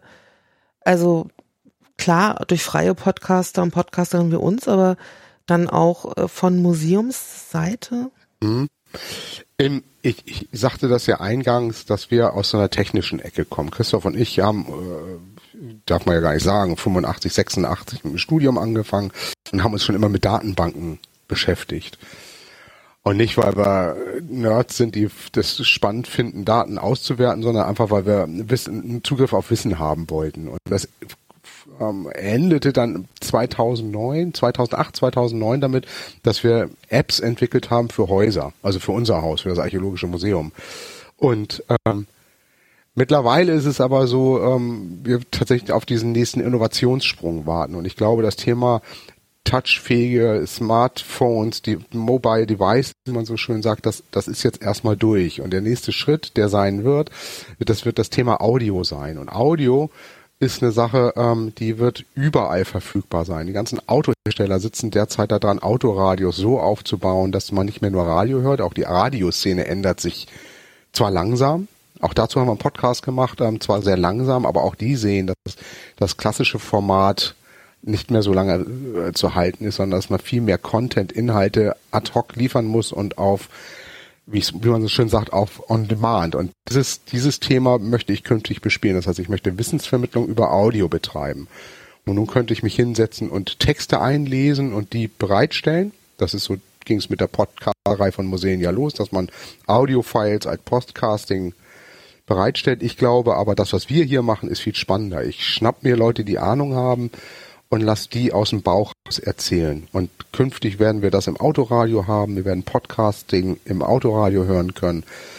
Wir werden ähm, bessere Datenraten haben, die die Audio also noch schneller übermittelt. Ähm, mit Musik geht das schon seit langem so. Und das ist meine Hoffnung, dass ich das eben im Museum auch etablieren kann. Ich meine, im Bereich der Wissenschaftskommunikation gibt es da ja auch erste Beispiele. Genau. Also wenn man zum Beispiel Podcasts nimmt von, ähm, von Helmholtz oder Richtig. von der ähm, heißt es, Studienstiftung, wie war das? Äh, Ulrike, we, we, wie, was? Ach, es gibt viele Beispiele mittlerweile. Ulrike, bist du noch da? Ja, ja, ja. Ich, Okay, gut. ich, über- ich überlege gerade, ich weiß gerade nicht, wen du meinst. Genau, ähm, vom, vom Tim Pritlove, ähm, Genau. Forschergeist ist von der äh, Verband Deutscher äh, Studien, oh, ist ganz schlecht, kann ich, muss ich nachher nochmal nachgucken. Stift, Stift, hm, Stifterverband, irgendwas. Äh, Also es gibt tatsächlich schon einige äh, Wissenschaftsinstitutionen, die ja Podcasts auch äh, in Auftrag geben. Ähm, das wäre ja im Grunde genauso möglich, dass auch Museen Leute beauftragen, Podcasts zu machen. Ähm, Gibt's schon. Das geht jetzt gerade los. Also Genau. gerade jetzt hier in Hamburg. Mhm. In, ha in Hamburg? Was, was, was Ja, wir, ist? wir machen das gerade. Ach, auch, ihr macht Ah, das. Ja, klar. ja, nee, es ist, ne, ja, jein, ne, also ich, ich, es, es kommt gerade an. Und mit dem Eiszeitenprojekt, was wir hier gerade starten, ähm, ist der Wunsch natürlich da ähm, vom Museum für Völkerkunde, die würden gerne einen Podcast machen. Und ähm, es geht jetzt tatsächlich so los, dass die den Christoph erstmal beauftragen, ähm, für das Museum zu podcasten, also äh, Kollegen vors Mikro zu holen, einen sogenannten Native, den sie zu dem Thema interviewen. Das, da gibt's die ersten Folgen werden da gerade produziert und ich glaube, das ist genau das, wo die Reise nachher hingeht. Also eine Art Expertenpodcast, der wird mit Mitarbeitern des Museums reden. Ja. Und es wird dann das Museum an sich oder die Ausstellung erstmal. Es ist mir oft ja so, dass man Dinge oft gerne an so einer Ausstellung erstmal ausprobiert. Also Probeballon, wie wird es sein? Genau. Momentan ist es so, dass es für die Ausstellung ausprobiert wird. Die werden erstmal die, was ja nahe liegt, dass man den Kurator der Ausstellung vors Mikro holt oder eben den einen oder anderen, der dran mitgearbeitet hat. Langfristig ist aber das Ziel, dass man ein, dass man einen Museumspodcast etabliert, der vom Niveau her ja vieles, viele Bereiche abdecken kann, tatsächlich vom hochwissenschaftlichen Gespräch, was man führt, bis hin zu einem Vermittlungsgespräch oder ein, etwas aus dem Bereich Museumspädagogik, dass man da mit dem was macht. Ganz ähnlich, was du vorgestellt hast mit, mit den Kindern. Ne? Das hätte ich, hatte totales Potenzial, dass man daran hätte weiterarbeiten und schrauben können. Mhm. Aber habt ihr mh, nicht so ein bisschen auch da so diese, diese Bedenken, ähm, dass in dem Moment, wenn Wissenschaftsinstitutionen das machen, dass halt sozusagen diese, dieser schmale Grad des ähm, durchaus Marketings das Format nicht auch irgendwie kaputt macht? Also ist das, wo ich mal nachdenke, ich will Mhm. das total gerne haben und denke mal so, ist denn das gut, wenn man es dann tatsächlich hat? Ich weiß nicht, wie, wie, wie ihr das so seht. Ich zweifle da immer. Ich bin immer sehr hin und Ah. her gerissen. Ich glaube, da sind gerade, also äh, ja, da hast du theoretisch recht, aber ich glaube nicht, also nicht die deutsche Museen glänzen nicht gerade durch ein fulminantes Marketing. Ausnahmen gibt es, ähm, aber ich glaube, das ist nicht die, die große Gefahr. Also was, wo ich dann eher eine Gefahr sehe, ist, dass, ähm, dass da eine Art Beliebigkeit entsteht, also eine Lieblosigkeit in dem Produzieren von bestimmten Podcasts, dass das, dass tatsächlich Texte eingelesen werden von Menschen und das dann als Podcast bezeichnet wird. Das kann durchaus sein, aber ich glaube nicht, dass das sich durchsetzen wird. Ulrike, wie, wie siehst du das? Ähm, ich sammle mich gerade noch kurz. Ähm, und zwar, ich habe immer das Gefühl, wenn mir jemand von drinnen was erzählt, dann ist es Marketing, dann ist es Werbung, dann wird mir gezeigt, wie das da irgendwie sein soll. Es sei denn, es ist jetzt wirklich Inhaltevermittlung, das mal außen vor. Aber natürlich soll so ein Bild gezeichnet werden, was von drinnen kommt und deshalb so ein bisschen eingefärbt ist. Deswegen ist ja mein Konzept auch eher so, ich würde gern lieber zeigen, was ich von außen wirklich sehen kann. Aber das ist natürlich dann halt so ein bisschen unkontrollierter, was ich natürlich auch verstehe, wenn das Museen nicht unbedingt äh, ungesehen einfach übernehmen wollen würden. Aber was ja auch viel gemacht wird, ist ja dieses Cultural Blogging, wofür ich, glaube ich, große Chancen sehe, weil ich glaube, was einfach immer noch am besten an Werbung funktioniert, ist so auch viel Mundpropaganda, was mir jemand empfiehlt, dem ich vertraue. Und das ist ja immer auch das, was man beim Podcast so betont, dass man mit dem Menschen, der das macht, dann auch irgendwie so eine, der hört sich ja, der ist so dicht in meinem Kopf, der hört sich an wie eine Freundin, die mir was empfiehlt und sagt, oh, die Ausstellung ist cool, das und das war jetzt vielleicht nicht so cool, aber wenn dir das, also so ein Thema gefällt oder so diese Aufmachung oder du willst mal deine Ruhe oder du willst es ein bisschen lauter, dann ist das das Richtige für dich. Ich glaube, das hat einfach auch große Chancen. Also wenn Mhm. man einfach die Türen aufmacht und sagt, kommt rein und erzählt euren Leuten, also man macht es ja schon jetzt mit Insta-Walks und irgendwelchen Social Meetups. Ähm, gut, so bei diesen Social Media dann, das kann natürlich auch, ach, echt, ich weiß nicht, da bin ich immer noch so ein bisschen zwiegespalten, aber ich glaube, es hat in die Richtung irgendwie Potenzial, dass man nicht immer von sich aus über, also ich habe auch viel mit Social Media gemacht und immer dieses Überlegen, was will ich nach außen transportieren, was würde gefallen und ich muss mir mal ausdenken, was wollen die hören, aber die wollen eigentlich eine Meinung, eine echte, vielleicht, Mhm. wie es da ist und sollte ich da hingehen. Ähm, das ist auch so eine Strategie, die ich jetzt habe versucht in der schulischen Nachwuchsarbeit zu machen, wo ich gesagt habe, ich weiß nicht mehr, was ich euch auf Facebook erzählen soll, was euch Schülern gefällt hier an der TU. Ähm, ich habe jetzt mal Schülerredakteure geholt, damit die in ihren Schülermedien darüber berichten, was die bei uns erleben, weil ich denke, die hören eher auf ihre Klassenkameraden als auf mich, die schon groß ist und äh, schon in der Universität war. Also ich glaube, da sind auf jeden Fall noch große Chancen, obwohl ich natürlich auch Interesse habe an wissensvermittelnden, ausstellungsergänzenden Konzepten. Das auf jeden Fall auch. Also vielleicht können die sich da auch so ein bisschen ergänzen. Also aus beiden Seiten ist auf jeden Fall sinnvoll. Mhm, also das, das höre ich auch ganz stark raus. Es gibt diese, diese Sache der Peer-Kommunikation, von der du jetzt im Grunde berichtest. Äh, und das andere wäre ähm, also dieser Blick hinter die Kulissen und auch die Experten mal sichtbar werden zu lassen, weil die sieht man ja oft in den Ausstellungen, also es gibt ja tatsächlich auch wissenschaftliche Arbeit in Museen und äh, die sind tatsächlich, also äh, die, die Menschen, die da so arbeiten, die sieht man ja meistens nicht. Es ist ja immer ein Ort oder es sind Dinge, die gesehen werden. Also genau. Und es gibt tatsächlich immer noch diese Krücke, inwiefern ist das eine gerichtete Kommunikation? Da sehe ich durchaus auch, also da muss man irgendwie gut mit umgehen. Es gibt tatsächlich ein Museum, was momentan einen Podcast hat. Und zwar, äh, ich weiß nicht, ob ihr den da schon mal reingehört habt, den Schirn-Podcast. Also mhm. von der Kunsthalle Schirn in Frankfurt. Ich habe ihn gesehen, aber ehrlich gesagt auch noch nicht reingehört. Genau. Ähm, das ist auch, das ist auch gar nicht so einfach da reinzuhören, weil ähm, das ist, der nennt sich natürlich Podcast, äh, der findet aber eigentlich auf Mixcloud statt. Und ich weiß nicht, ob ihr euch so mit den Spezifikationen äh, dieses Anbieters, dieser Plattform so, ob ihr damit nee. so vertraut seid. Mm -mm. Ähm, das ist äh, im Grunde sowas wie Soundcloud oder YouTube für Audio. Man kann sich da so einen Account äh, aufbauen und dort Audio auch veröffentlichen. Der Vorteil ist, dass ähm, das ist glaube ich, ich glaube, es war kostenfrei, das war gut. Und äh, Mixcloud hat einen GEMA-Deal, das heißt, ich kann in meinem Podcast auch GEMA-Musik reinschneiden. Oh. Nachteil ist, mhm. es gibt keinen richtigen Feed. Also ich meine, man kann schon irgendwie über irgendwelche anderen Dienste ein Feed basteln, den man dann auch im Podcatcher, also am Smartphone abonnieren kann. Du kannst das vielleicht. Naja, es gibt schon so richtig so Tools, also man, man googelt, findet man schon so und dann wird dir das so gebaut. Ja, da musst du nur den Link da reinschmeißen dann wird dir ein Feed gebaut. Aber es ist nichts, wo, wo, womit du zum Beispiel zu iTunes gehen könntest und richtig den Podcast da anmeldest. Also das Ding ist schon so sehr auf äh, der Plattform, also man kann sich so gegenseitig folgen, also als Social Netzwerk, soziales Netzwerk bei Mixcloud.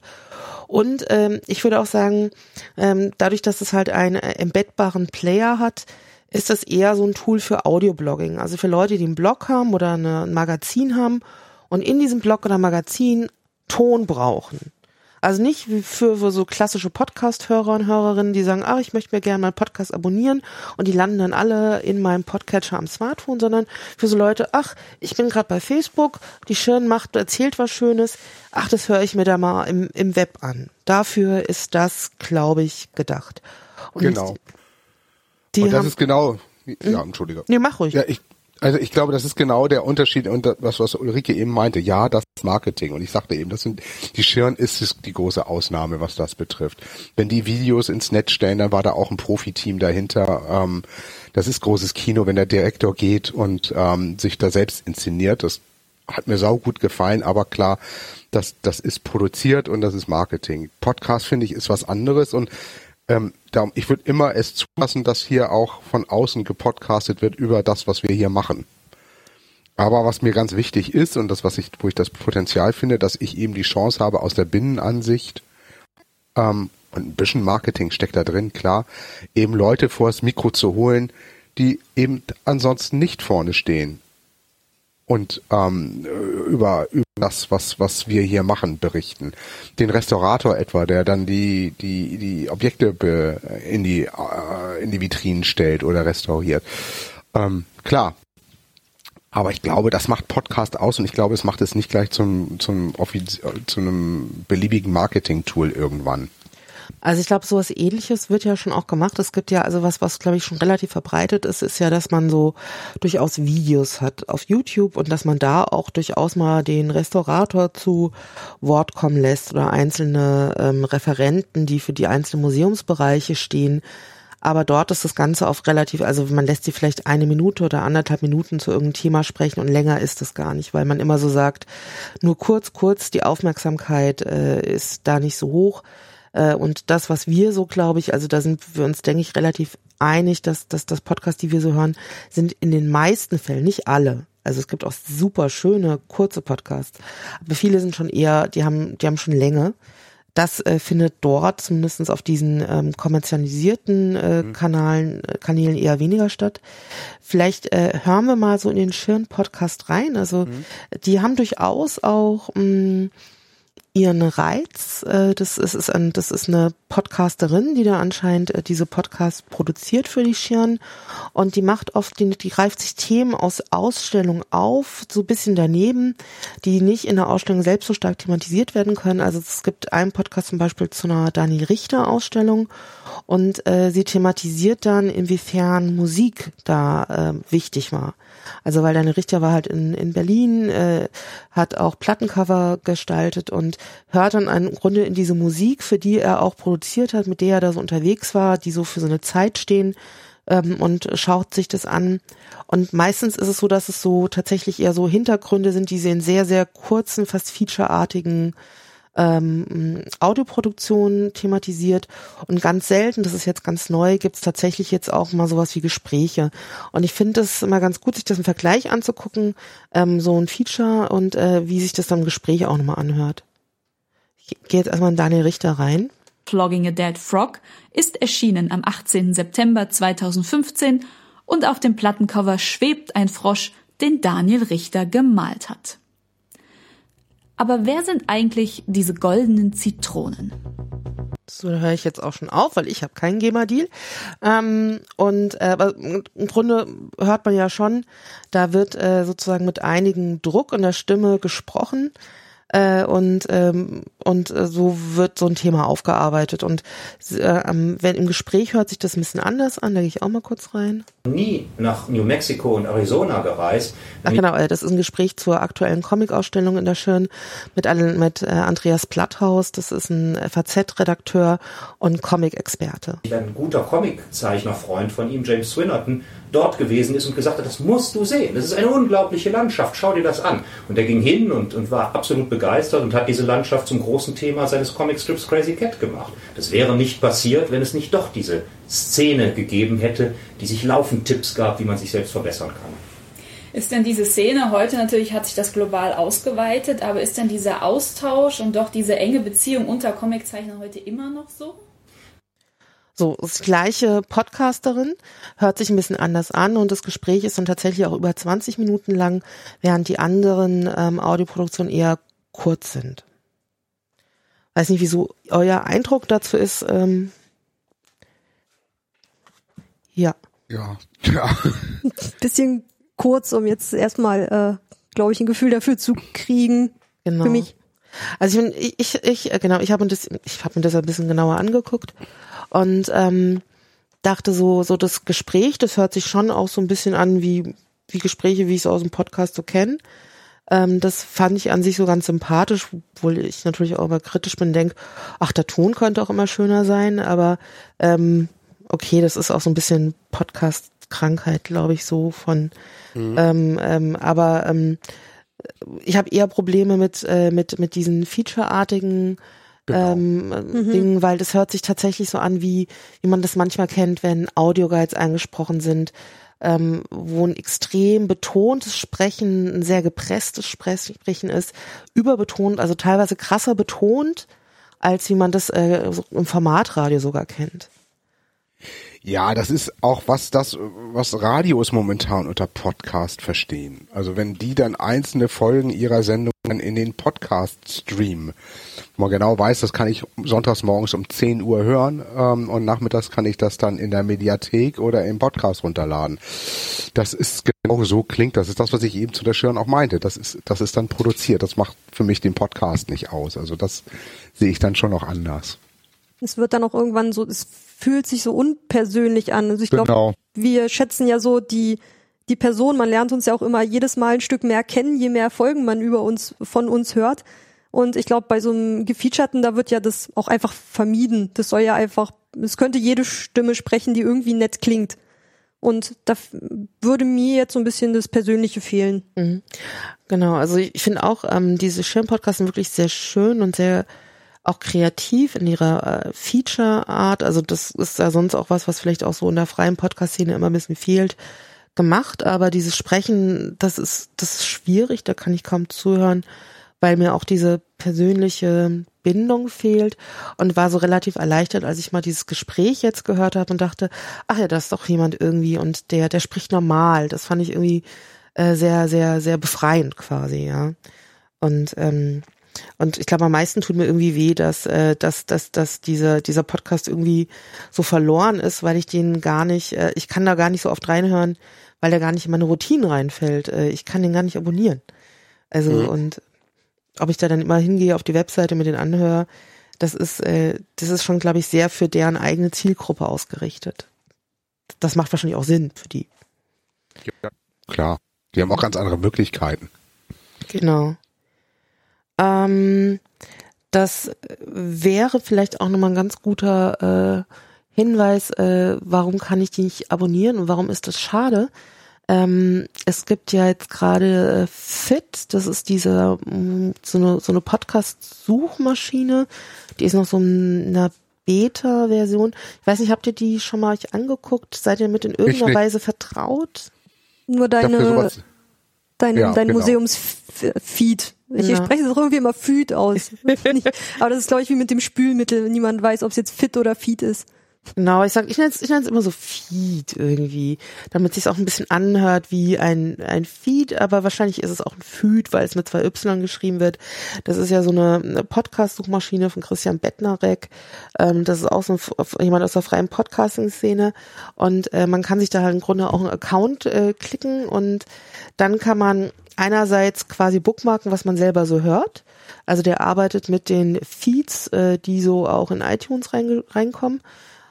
Und äh, dann gibt es so ein paar Features. Man kann einerseits ähm, Podcasts zusammenstellen und da habe ich sozusagen auch in Vorbereitung auf, auf die Episode heute mal geguckt, was gibt's denn überhaupt für Podcasts äh, von Leuten äh, mit Museumsbezug oder auch von Museumsmenschen. Ähm, und da sind jetzt schon mal die Beispiele auch dabei, die wo wir reingehört haben, auch ein bisschen mehr. Und ich habe, äh, das fand ich besonders schön, es gibt die Möglichkeit, einen kuratierten Feed zu machen. Also den kann man abonnieren, den, der landet dann sozusagen zum Nachhören auf dem Smartphone. Der hat aber auch eine Webrepräsentanz und dann kann ich sozusagen einfach die voll, die Episoden, die irgendein Podcaster gemacht hat, wo es irgendwie um Museum geht, äh, sind dann sozusagen einfach gelistet, wie so eine Bookmarking-Liste.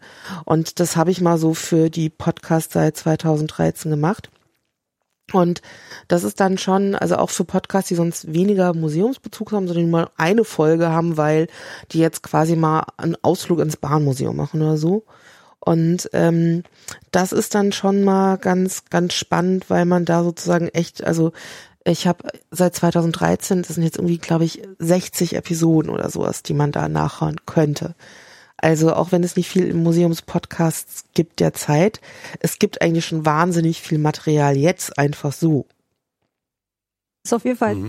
total cool, weil das, das war mir auch aufgefallen, dass es wenig wirkliche Museumspodcasts gibt, aber immer wieder, wenn es ein thematisch passendes Museum zu irgendeinem Überthema von einem äh, Podcast gibt, dann gibt's da sehr oft sogar dann irgendwie eine Museumsfolge dazu, weil die dann ins mhm. passende Museum dann auch mal gehen, so zur Unterstützung ihres Themas. Das ist einfach mal wahrscheinlich geballte Information an einem Ort zu dem Podcast-Thema. Ja, aber das ist genau das, was Podcast eben ausmacht. Und darum nochmal, warum ich es nie zulassen würde, dass es hier ein Podcasten verboten wird, wenn jemand von außen kommt. Ja. Das ist sehr löblich. Ja, ja weil besser kann ich es ja nicht haben. Genau. Ich würde vielleicht gerade noch mal ganz kurz äh, in, in die anderen Podcasts so reinhören, die sich jetzt zumindest regelmäßig mit Museen beschäftigen. Ähm, ich glaube auch den einen oder anderen Podcast kennt der oder die eine von euch auch besser. In meiner Museumsliste bei Feed ist zum Beispiel äh, auch der Butler drin, allerdings ja. nicht in meiner kuratierten äh, Folge, weil die einzigen Folgen, die im richtigen Museumsbezug haben, das sind die zwei Episoden, die er mit euch beiden gemacht hat, weil ihr beide diesen Podcast ja schon zu Gast hattet. Genau. Also ähm, du warst, äh, der war, der war bei euch in Hamburg, bei euch im Museum, glaube ich, zu Gast. In, da wart ihr in genau. Hammerburg, oder? Ja. Nee, ich glaube, die Harburg-Ausstellung war ah, okay. ausgegraben. Mhm. Und, Und es äh, klang so gut, dass ich unbedingt noch mal in das Museum kommen will. Ja. Das klang so Du- interessant, da dachte ich so, es funktioniert.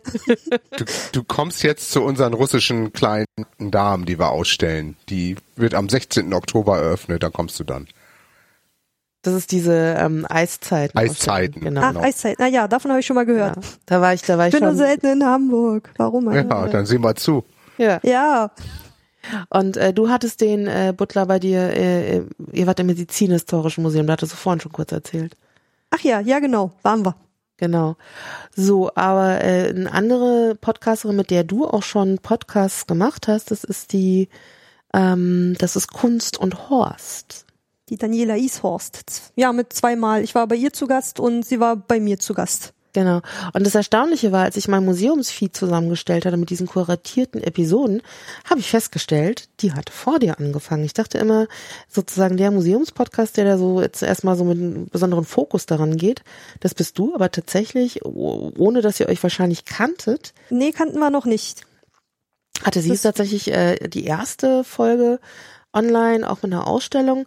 Ähm, bei ihr ist es aber so, dass sie nicht nur Museen macht, sondern auch Theater. Darum ist nicht jede äh, Episode mit Museumsbezug, aber schon sehr, sehr viele und es ist eher Kunst auch oft, wenn sie das thematisiert. Äh, und ich habe jetzt mal eine Episode rausgesucht, ähm, Ego-Update, das war eine Ausstellung in Düsseldorf zu ähm, so ähm, Selbstbildern und Selfies.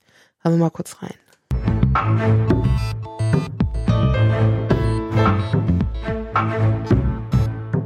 In Düsseldorf startete am 19.09. die neue Ausstellung im NRW-Forum und zwar die Ego-Update. Ich ähm, war ja ziemlich gespannt darauf, was da passiert. Ich ähm, war zur Pressepreview am 18. und ich war auch abends nochmal auf der Vernissage. Und heute möchte ich euch ein bisschen von dieser Ausstellung erzählen. So, und äh, das macht sie dann normalerweise auch. Sie, sie geht da durch und erzählt und es gibt manchmal auch so kurze Einspieler mit ähm, Interviews, äh, also wenn sie zum Beispiel bei einer Pressekonferenz war, wo auch mal ein Künstler oder ein Kurator was sagt, oder sie geht auch so ähnlich wie die Ulrike mit anderen Leuten da durch, aber es ist nicht, dass sie aus der Ausstellung berichtet, sondern es ist immer so ein Blick, ähm, man, man, man geht durch die Ausstellung und redet danach darüber. Also es ist nochmal ein bisschen anders von Konzept. Vielleicht magst du das aber nochmal kurz schildern, weil du hast ja auch eine Episode bei ihr, also warst ja auch schon mal bei ihr zu Gast, wie das so war. Ulrike. Genau, das, das war, als ich bei ihr zu Gast war, ähm, also wir, wir hatten uns auch wirklich nicht gefunden. Also wir haben wirklich fast gleichzeitig angefangen und ähm, sie hat auf einem Hörertreffen von Methodisch Inkorrekt äh, den Herr Wörr kennengelernt und der hat gesagt, Mensch, da gibt's in Berlin eine, die hat jetzt auch sowas, äh, macht mal was zusammen und das haben wir dann auch gemacht. Also ich habe dann plötzlich eine E-Mail im Postfach gehabt ähm, und wir waren dann zuerst in der Van Gogh Alive, so einer Multimedia-Ausstellung ähm, hier in Berlin und danach, da haben wir dann auch vor Ort gepodcastet und ähm, was wir jetzt zusammen gemacht haben, da haben wir die im Deutschen Historischen Museum die angezettelt Ausstellung. Da ging es um ähm, antisemitische Aufkleber und Sticker.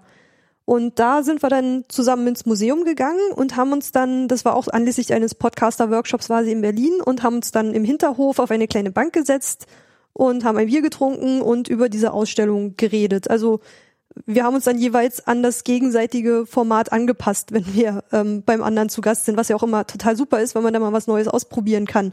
Und ich hatte ja, als ich mein Konzept ausgedacht habe, dachte ich, hm, ist das nicht zu unlebendig, wenn man das später erzählt, aber wenn man Dani so zuhört, die kann das auch einfach.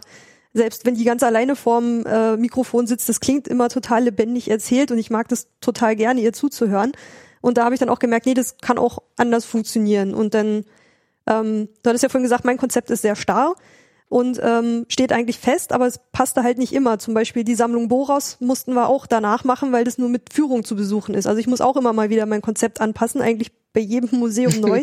und das hat mir dann aber total Mut gemacht, weil ich gesehen habe bei ihr, Mensch, das hat sich eigentlich doch total cool angehört und ich würde noch mal in die Ausstellung gehen, weil klang irgendwie gut.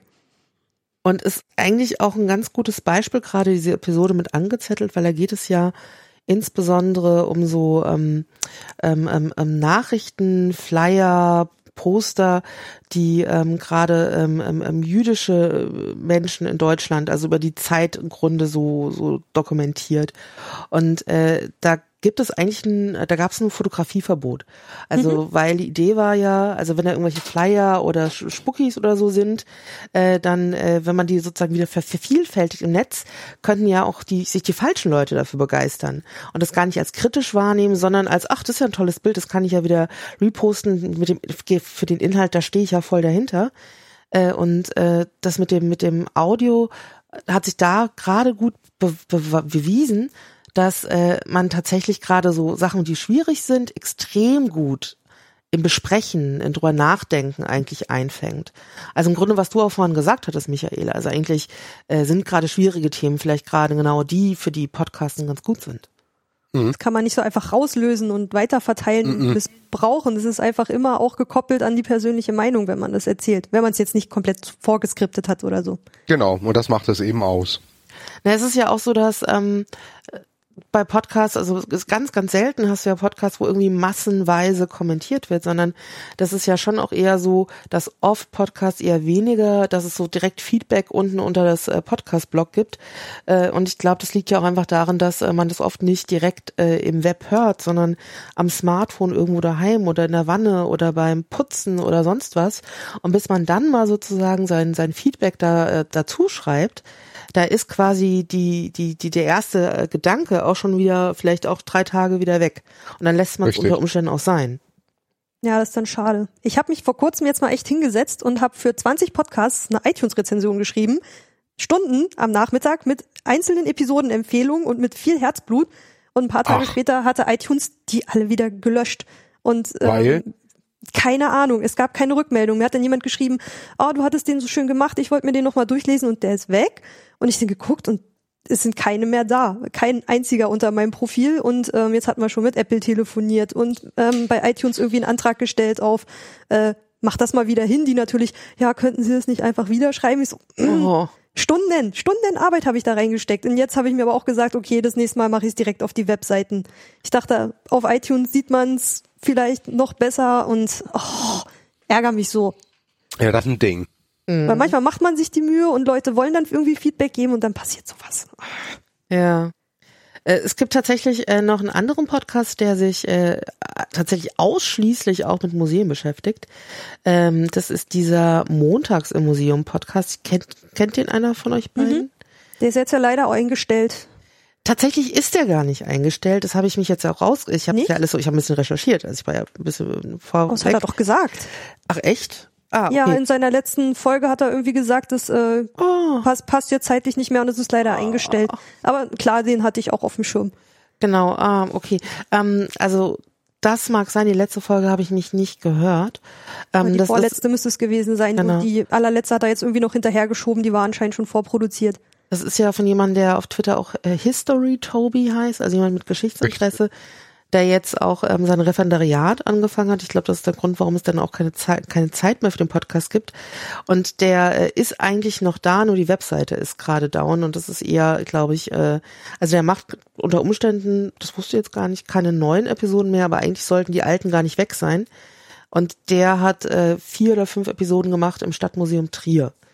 Äh, und da können wir leider aber auch nicht reinhören, weil tatsächlich die Webseite gerade äh, unten ist. Das ist aber eher ein Versehen und soll auch bald wieder da sein. Aber was ich ganz lustig finde, es gibt noch einen Podcast, der sich mit Ausstellungen beschäftigt aus München.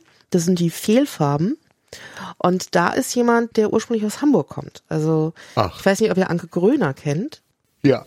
Das ist stimmt. so äh, wirklich die Grand Dame des, äh, des Oldschool-Bloggings die wirklich schon seit, ich weiß nicht, 2004 oder so einen Blog hat und auch damals als Bloggen noch äh, der neue heiße Scheiß war, äh, so relativ bald sichtbar wurde, weil die einfach mit sehr viel, sehr viel Werf, also über Kino und Bücher und alles Mögliche gebloggt hat.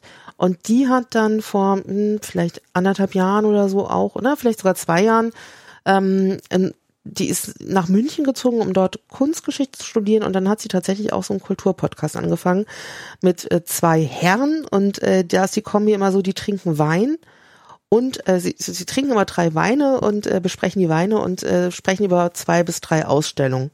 Und da würde ich auch gerade noch mal so zum Schluss äh, reinhören. Es sind nicht mehr so viele, also wir sind auch fast schon am Ende mit dem, was man so anhören kann.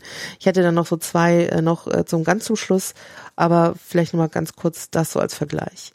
Ähm, so also das, auch, ja. also gleich von- zum Anfang an, also ein kleiner, ähm, ja, Punkt, der leider ein bisschen, also ja, ein kleines Problem mit der Ausstellung fand ich, also dass es eben kuratorisch nicht klar war, ähm, dass die so verläuft. Ging mir auch so. Also Durch die der, Mittelwand, Bei der ne? Ausstellung hätte ich mir echt Pfeile auf dem Boden gewünscht. Also da steht zwar irgendwo dran, in welchem Jahrzehnt wir uns befinden und ob wir jetzt uns jetzt am Bauhaus befinden oder schon zum Schluss oder eben am Anfang, wo sie sich gemeinsam hier in München getroffen haben, aber das hat mich auch ein bisschen verwirrt. Und wie gesagt, die Bilder, die mich dann eigentlich am meisten begeistert haben, nämlich die, das ganze Frühwerk, das habe ich dann erst ganz zum Schluss gesehen und da war ich eigentlich schon völlig durch. Aber äh, generell finde ich, ist die Ausstellung unfassbar groß. Also ich Und was ich so spannend an diesem Podcast finde, ist, das ist eigentlich das klassische Laber-Podcast-Format. Also da treffen sich Leute regelmäßig an einem Tisch, äh, wie so eine Art Stammtisch, und reden über etwas, was sie gemeinsam interessiert. Und normalerweise kennt man das eher zu Sachen wie, wir reden über Apple-Produkte oder wir reden über Fußball oder wir reden über alles Mögliche. Und was sie halt machen, sie reden tatsächlich. Und die zwei äh, Herren in der Runde sind jetzt auch keine äh, ausgewiesenen Kulturexperten, sondern das ist halt wirklich so jedermann ähm, kluge Jedermanns, aber so Jedermann, äh, die reden über Ausstellungen. Ganz ernsthaft und auch sehr, sehr kritisch. Also da ist tatsächlich dann auch kein, keine, kein, äh, kein äh, besondere, dass man so sagt, ich, ach, wir nehmen jetzt mal Rücksicht auf das Museum, sondern da geht's auch zur Sache. Waren die Mhm. dann alle, alle in der Ausstellung oder Genau. besucht immer einer eine und erzählt den anderen? Nee, nee, die gehen schon äh, immer in, äh, die gehen alle in die Ausstellung, die haben alle die Ausstellung gesehen. Und dann ähm, reden sie über die Ausstellung, wie sie das gesehen haben, wie, wie sie empfunden haben, was sie gut fanden, was sie schlecht fanden. Also ähm, da wird sozusagen nicht nur noch nacherzählt, sondern es wird durchaus auch gewertet. Also wie habe ich was verstanden, wie ist was bei mir angekommen. Ähm, und das, äh, das ist dann tatsächlich auch eher so wie so, also wie bei dem Fußball-Podcast, wo dann auch so ein bisschen auch mal hart ins Gericht gegangen wird. Schon auch mit großer Liebe zu den Ausstellungen, aber ähm, äh, und dann dazwischen wird immer ein bisschen Wein getrunken. Das äh, ist vielleicht auch äh, hilfreich, wenn man dann auch mal äh, bisschen Ja. äh, ins Gericht gehen soll. Das stimmt. Genau. Aber machen die noch was? Ich hatte die Seite mal vor Tagen noch mal angeguckt. Bei die Anke Gröner hatte ich, der, der folge ich ja auf Twitter, aber ähm, die, die senden nicht regelmäßig, ne? Genau, die haben am Anfang, es ist ja oft so, es ist übrigens oft so bei Podcasts, dass man irgendwie Klar. so die Kraft für so ein Jahr, anderthalb Jahre ganz gut hinkriegt und dann wird schwierig. Der letzte, die letzte Episode war im, ich glaube Oktober letzten Jahres, jetzt schon fast ein Jahr ja. Pause. Ist vielleicht jetzt auch ein guter Grund für die, äh, vielleicht kriegen die das ja mit, äh, dann auch mal wieder eine neue Episode zu machen. Manchmal muss man auch nur so äh, angepiekst werden, äh, um auch die Zeit zu finden, da vielleicht weiterzumachen. Ähm, also weil ich tatsächlich auch finde, dass das nochmal so eine ganz schöne Bereicherung für das ist, äh, wie man auch über Ausstellungen reden kann. Ja. Und ja, klar. Genau, und äh, dann gibt es tatsächlich noch einen ganz neuen Museumspodcast. Da bin ich erst jetzt drauf gestoßen, als ich diesen Feed äh, gemacht hatte, diesen Feed-Feed. Äh, und zwar gibt's einen, der heißt, äh, der kommt aus der Nähe von, von Hamburg, äh, also äh, vielleicht äh, so, so aus, aus, aus, aus, aus hessischer Perspektive aus der Nähe von Hamburg. Äh, ist, äh, ist ja dann doch Schleswig-Holstein, ist ja dann doch nicht äh, und äh, so, so, so, so zwischen, also ein bisschen nördlicher als Lübeck. Und Aha. äh, der heißt Freizeitforscher, Wissenschaft und Technik Museum zum Selbsterkunden.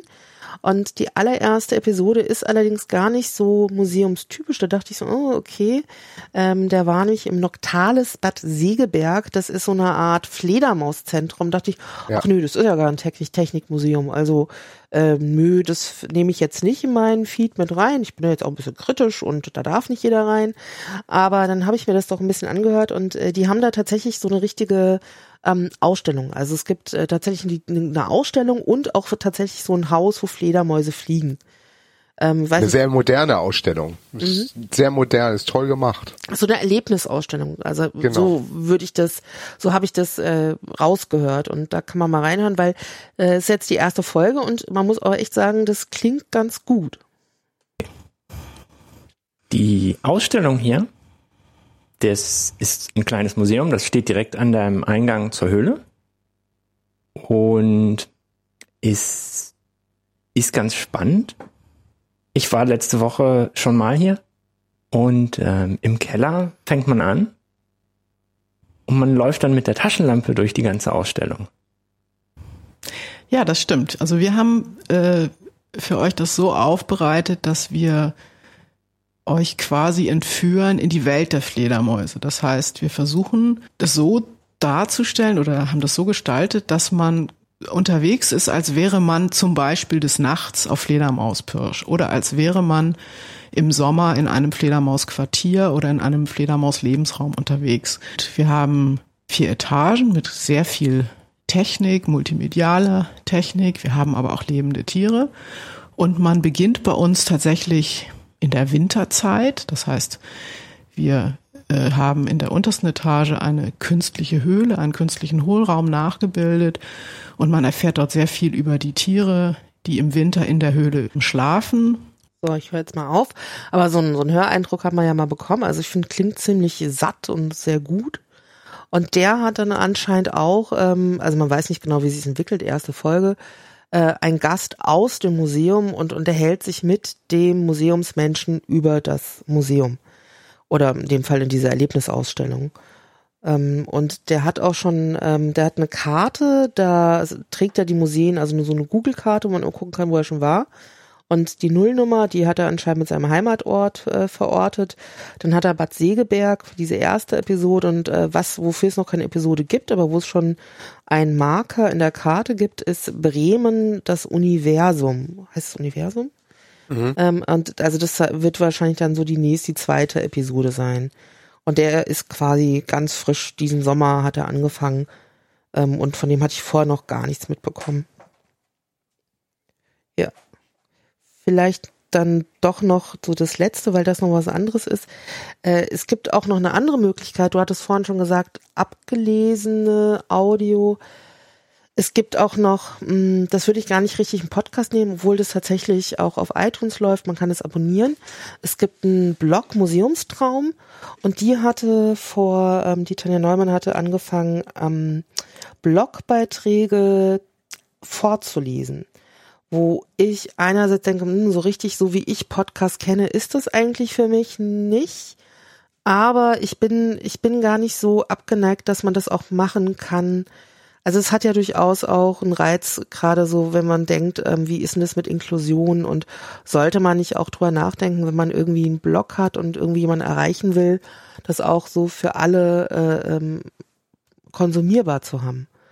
Und da würde ich, äh, aber das hört, man merkt halt schon, das hört sich dann auch ganz, ganz anders an. Ich gehe da mal rein in die zwölfte Episode, ist die letzte, die ist auch, glaube ich, so ein Jahr schon her. Da ist auch irgendwie seit einem Jahr nichts mehr gekommen und es geht äh, um Museen und Offenheit. Also es ist im Grunde vorgelesener Blogtext.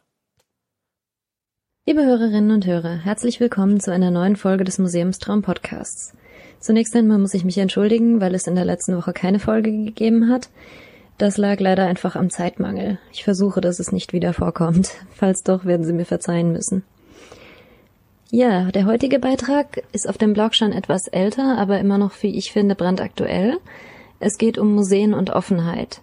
Dazu hatte das LWL Museum für Kunst und Kultur im Oktober 2014 kurz nach seiner Wiedereröffnung zu einer Blogparade aufgerufen und hatte gefragt, was bedeutet für euch ein offenes Museum? Offenheit hat für mich viele Facetten. Manche sind schwerer umzusetzen, andere sehr leicht. Da wäre zunächst mal die bauliche Offenheit. So, also wir waren, sind jetzt sozusagen die ersten zwei Sätze von dem vorgelesenen Text. Und einerseits denke ich so, uh, nee, das ist jetzt äh, tatsächlich gar nicht so meins. Vorgelesene Texte sind schwierig, man muss extrem gut sprechen können. Und andererseits denke ich mir immer so, mh, hm, man sollte eigentlich sehr, sehr viel mehr, also wenn man die Möglichkeit hat, äh, wäre das eigentlich schon auch ganz, ganz äh, toll, wenn man sehr viel mehr auch als Audio ähm, zur Verfügung stellt, um halt im Grunde auch äh, seh äh, eingeschränkten Menschen die Möglichkeit geben, ähm, sich Themen zu erschließen. Weiß nicht. Wahrscheinlich besser als äh, so, wahrscheinlich gibt's ja so Vorleseprogramme, aber die klingen ja wahrscheinlich nicht so nett, als wenn äh, jemand mit Freude irgendwas vorliest, was er vielleicht auch selber mal verfasst hat oder so. Michael, wie. Ja, ich kann da gar nichts mit anfangen, ehrlich gesagt. Ja, ist ja auch, äh, genau, ja auch einerseits schwierig und andererseits finde ich es aber irgendwie, also genau, ich bin da so auch so hin und her gerissen. Ich finde es auch immer ganz schwierig zu sagen, äh, bäh, aber andererseits finde ich es halt echt ähm, für äh, so Inklusion mag ich das ganz gerne und Mm, Ich glaube, was man auch so ein bisschen vergisst, es gibt halt auch so, so, äh, auch im, es gibt ja immer diese ganzen Szenen im, im Netz. Und es gibt ja auch so eine, so eine Museumsszene, wo Kultur- und Museumsblogs auch ganz aktiv sind. Und da ist Audio quasi äh, nicht existent. Also das ist da noch so ganz, Genau. ganz vereinzelt. Und wenn da jetzt überhaupt mal Leute anfangen, sich diesem Medium ähm, zu nähern, bin ich ehrlich gesagt schon mal ganz froh. Also auch, äh, auch wenn es auf der Art und Weise ist. Ja, ja. Ja, okay. Aber dann, ja. Wenn man einmal Blut geleckt hat, dann kommt, entwickelt sich das ja manchmal dann auch noch in ganz ungeahnte Höhen weiter. Mhm. Vielleicht. Mhm. Wie, Vielleicht. wie, wie, wie, wie müsste, wie sollte denn, und vielleicht können wir damit ja sozusagen dann auch äh, den Weg äh, zum Ende des Podcasts auch äh, beschreiten. Wie würdet ihr euch denn wünschen, dass sich das Ganze so weiterentwickelt? Was könnte denn da so kommen, um das Thema Museum oder vielleicht ist es gar nicht notwendig. Also warum braucht man überhaupt Museumspodcast? Also ist vielleicht auch gar nicht, weiß nicht, ist vielleicht auch, reicht auch, was jetzt da ist. Wir haben ja jetzt 60 Episoden, da kann man ja erstmal ein paar Jahre hören. Also ich finde, es reicht nicht. Und ich glaube, dass da noch ganz viel mehr Potenzial, was ich ja auch schon sagte, ganz viel mehr Potenzial ist.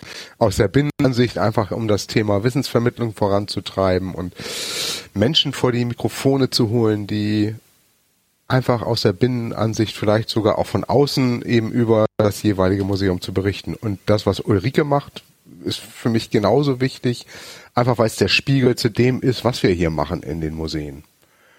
Und ich kann nur dann eine bessere Ausstellung machen, wenn ich weiß, was ein Besucher mag oder nicht mag, was ihm, was ihn sogar stört. Das äh, kommt in einem Podcast viel ehrlicher und persönlicher rüber, als wenn ich eine ganz komische Kritik auf Facebook oder manchmal ja sogar unter unserem Blog kriege. Mhm. Und ja, ich, ich finde auch beide Formen des Podcasts wichtig, also aus dem Museum raus und ins Museum rein und dass beide sich gegenseitig aber vielleicht auch ernst nehmen und auch vielleicht Mhm. aufeinander Bezug nehmen und auch mal zusammenarbeiten. Ich habe einmal vom Museum die Rückmeldung bekommen, der Podcast ist für sie so wertvoll wie eine Besucherumfrage, weil Mhm. einfach, dass man diesen Blick von außen vielleicht auch mal wahrnimmt. Und für mich mein Ziel bleibt ja auch dafür, Menschen neugierig zu machen. Und solange ich ähm, da auch die Rückmeldung bekomme, dass das passiert und Leute ins Museum gehen, würde ich mich freuen, wenn die Museen dann noch offener werden und ich dann demnächst einfach mit meiner Technik unterm Arm dahin gehen kann und über jede Sonderausstellung berichten, damit ich da drüber berichten kann, was es gibt und was man Tolles alles sehen kann. Genau. Also ich finde auch diesen Aspekt, ähm, dass man überhaupt mal, also genau, äh, man Feedback bekommt, wie Dinge wirken. Das ist ja auch oft so ein großes Rätsel, wenn man im Museum selber irgendwie arbeitet, ist man ist der Blick auf die eigenen Häuser, auf die eigenen Objekte auch total verstellt. Also weil man ja selber irgendwie alles gut kennt und weiß, was es eigentlich bedeuten soll, dass man auch gar nicht mehr so äh, den Blick dafür hat, wie wie wird denn das überhaupt verstanden, was ich da so äh, mir ausgedacht habe. Äh, Und äh, da ist tatsächlich, glaube ich, so eine Stimme von außen super hilfreich. Also äh, ich, ich würde ja auch denken, dass das einfach Gold wert ist. Und ich denke auch, dass eigentlich das Format dem Museum auch total angemessen ist, weil du gehst ja auch, also du gehst ja selten in eine Ausstellung rein und bist nur zehn Minuten drin. Also ich meine, obwohl ich jetzt tatsächlich, also ich würde jetzt sagen, dass wenn ich ins Museum gehe, renne ich da irgendwie auch immer durch. Also ich gehe da immer ganz schnell erstmal äh, in ein Museum und bin echt in kürzester Zeit da so durchgerannt. Aber trotzdem normalerweise sind äh, Museumsbesuche ja schon so, dass man ein bisschen Zeit verbringt. Und äh, genau dieses äh, auch sich in Themen reinhören und dem Raum lassen, das ist, ich kenne kein Format, wo das so gut gelingt wie im Audio. Das, dem ist nichts hinzuzufügen, das sehe ich genauso. Dem schließe ich mich an. Ja, dann haben wir, glaube ich, den perfekten Schluss gefunden. Ich bedanke mich für eure Zeit, für eure Aufmerksamkeit und äh, dass wir sozusagen äh, einfach nochmal den Blick auf haben. Vielleicht gibt's ja dann morgen, übermorgen, in ein paar Wochen noch ganz, ganz viele andere neue Podcasts aus Museen, über Museen, über Kultur. Ähm, wir halten die Augen offen. Wir auch. Vielen Dank für die Einladung. Ja, danke an euch und Danke, tschüss. Tine. Tschüss. Ciao. Ciao.